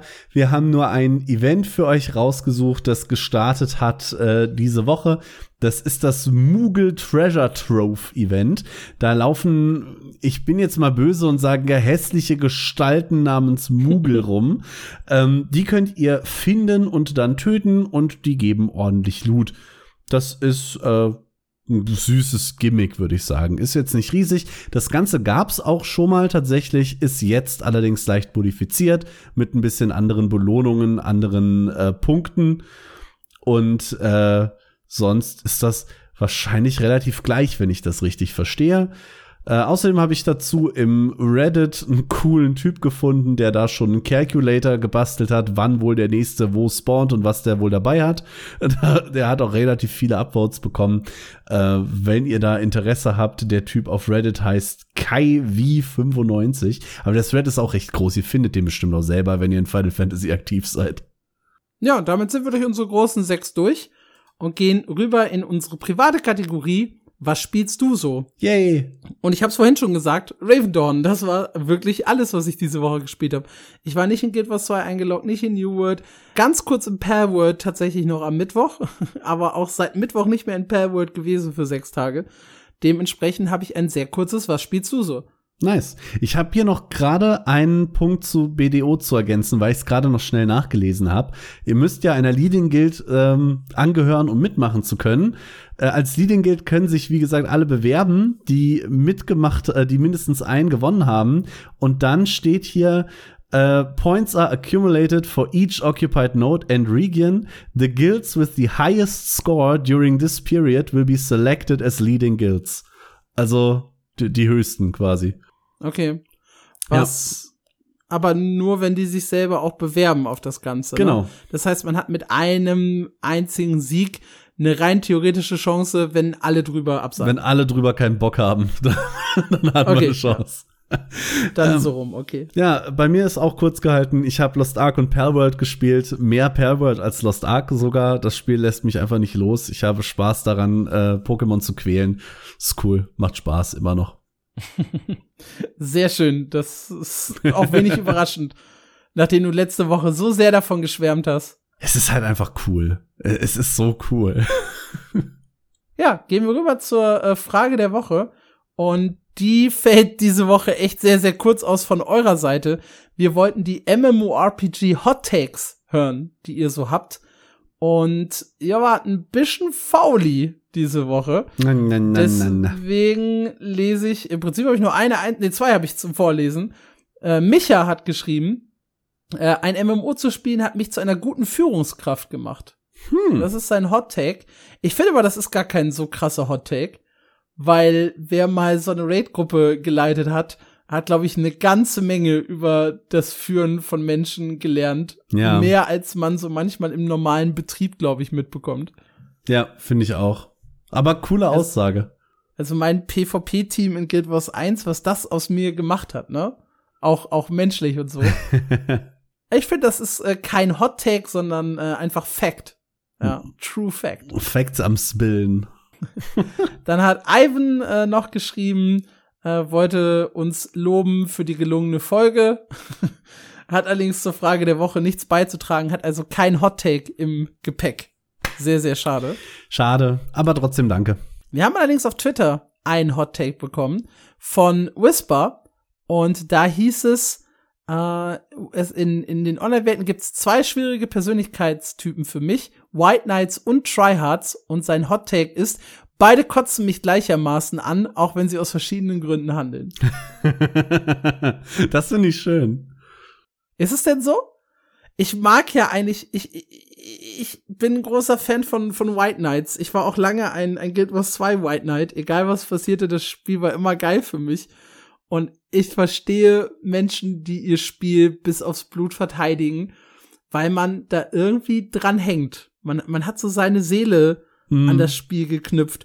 Ich habe das bei mein MMO immer gemerkt, wenn so ein bisschen auf Guild Wars 2 rumgehackt wurde. Ich habe es ja auch in meine S-Tier List gepackt, also auf, ins, ins S-Tier in meiner MMORPG-Tierlist, wo ganz viele gesagt haben, wie kannst du das machen? Das ist doch totaler Mumpitz. Und ich so, nee, nee, das ist ist absolutes S-Tier, ist das beste MMORPG auf dem Markt. Und da tat's mir auch persönlich weh, wenn dann jemand gesagt hat, nee, du spinnst, das ist vollkommen falsch, was du da machst. Also ich bin äh, eher Team White Knight, muss ich sagen. Ich weiß es nicht. Also ich gehe mit, dass mich durchaus beide ankotzen können, aber Tryhards kotzen mich, glaube ich, in der Regel mehr an, bin, bin ich ehrlich. Viel mehr, ja. Aber White Knights also sind manchmal auch so anstrengend, weil gerade wenn ich so viel Zeit in einem MMORPG verbringe, muss ich doch auch irgendwo imstande sein, seine Fehler zu sehen, die, die es ja hat. Also kein äh, Spiel ist fehlerfrei. Also sehe ich schon irgendwo. Gut, und dann haben wir noch von Dennis. Dennis. Natürlich eine Antwort auf, Frage, auf die Frage der Woche. Äh, mein Hottake ist, ähm, ich bin, äh, was? Mein Hottake ist, ein Fokus auf Singleplayer-Content ist wichtig. Ich liebe es zu spielen, wann ich will und will unabhängig von anderen sein. Äh, ich liebe es allerdings, Teil von etwas Größerem zu sein, also von einem MMO und die Möglichkeit zu haben, jederzeit mit Freunden spielen zu können. Das klingt eher so ein bisschen nach Shared World und nicht unbedingt nach MMORPG, ne? Nein, das ist total richtig. Ich gehe also, da, ich gehe da ist, auch mit, aber. Das ist, das ist auch kein Hot Take, das ist True Fact. Wir waren vorhin bei Embers Drift ja auch bei diesem Punkt, wo es heißt, äh, dass die jetzt ein bisschen mehr Solo-Spieler-Content reinbringen. Und das ist absolut richtig. Du kannst nicht 24-7 nur mit Leuten unterwegs sein, du brauchst auch mal deine Zeit für dich.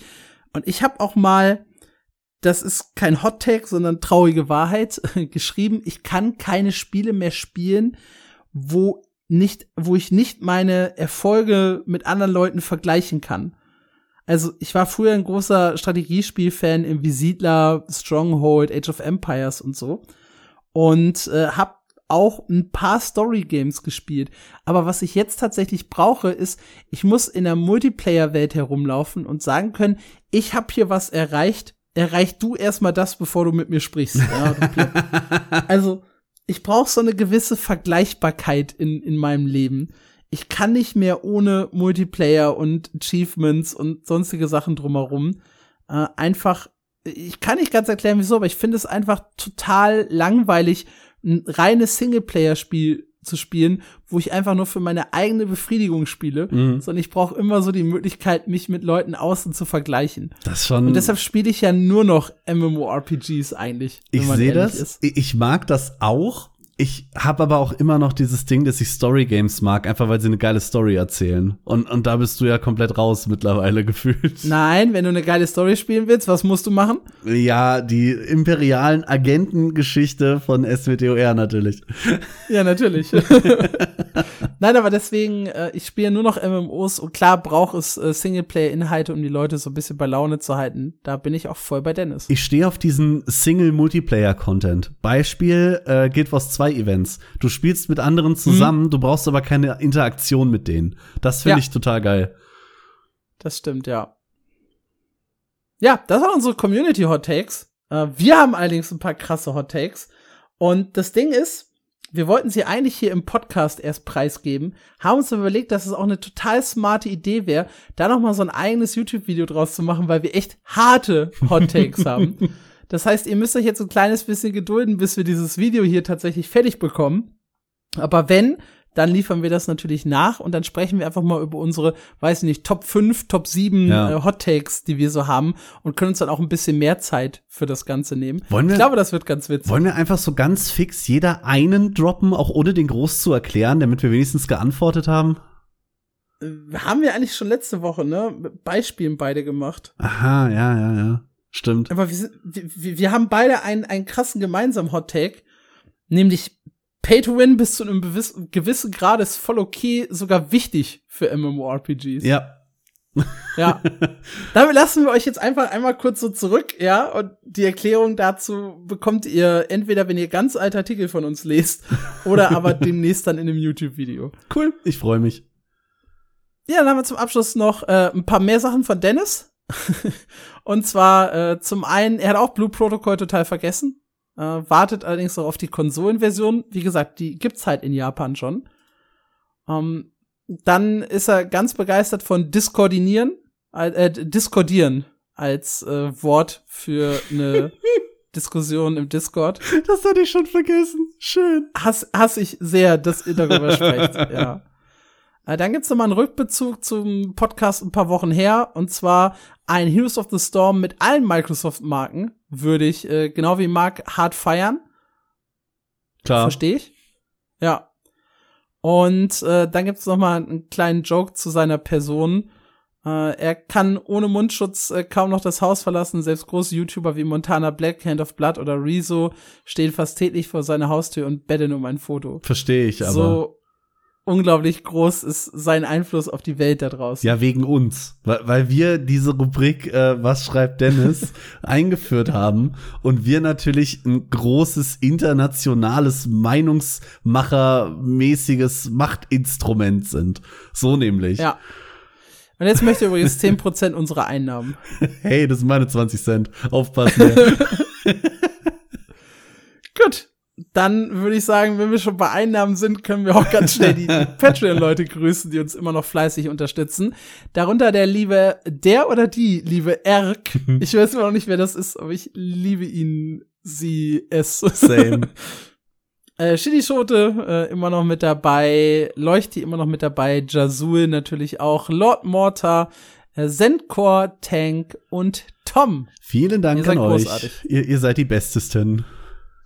Ja, und damit sind wir am Ende von Folge 34 angekommen. War, glaube ich, eine gute Folge, ne? Da war ja wieder ein Sprint auch quasi. Also so Ja. schnell zu Ende jetzt wieder. Ich hoffe, ihr habt eine schöne Woche und wir hören uns äh, ja, nächste Woche wieder. Ciao, macht's gut.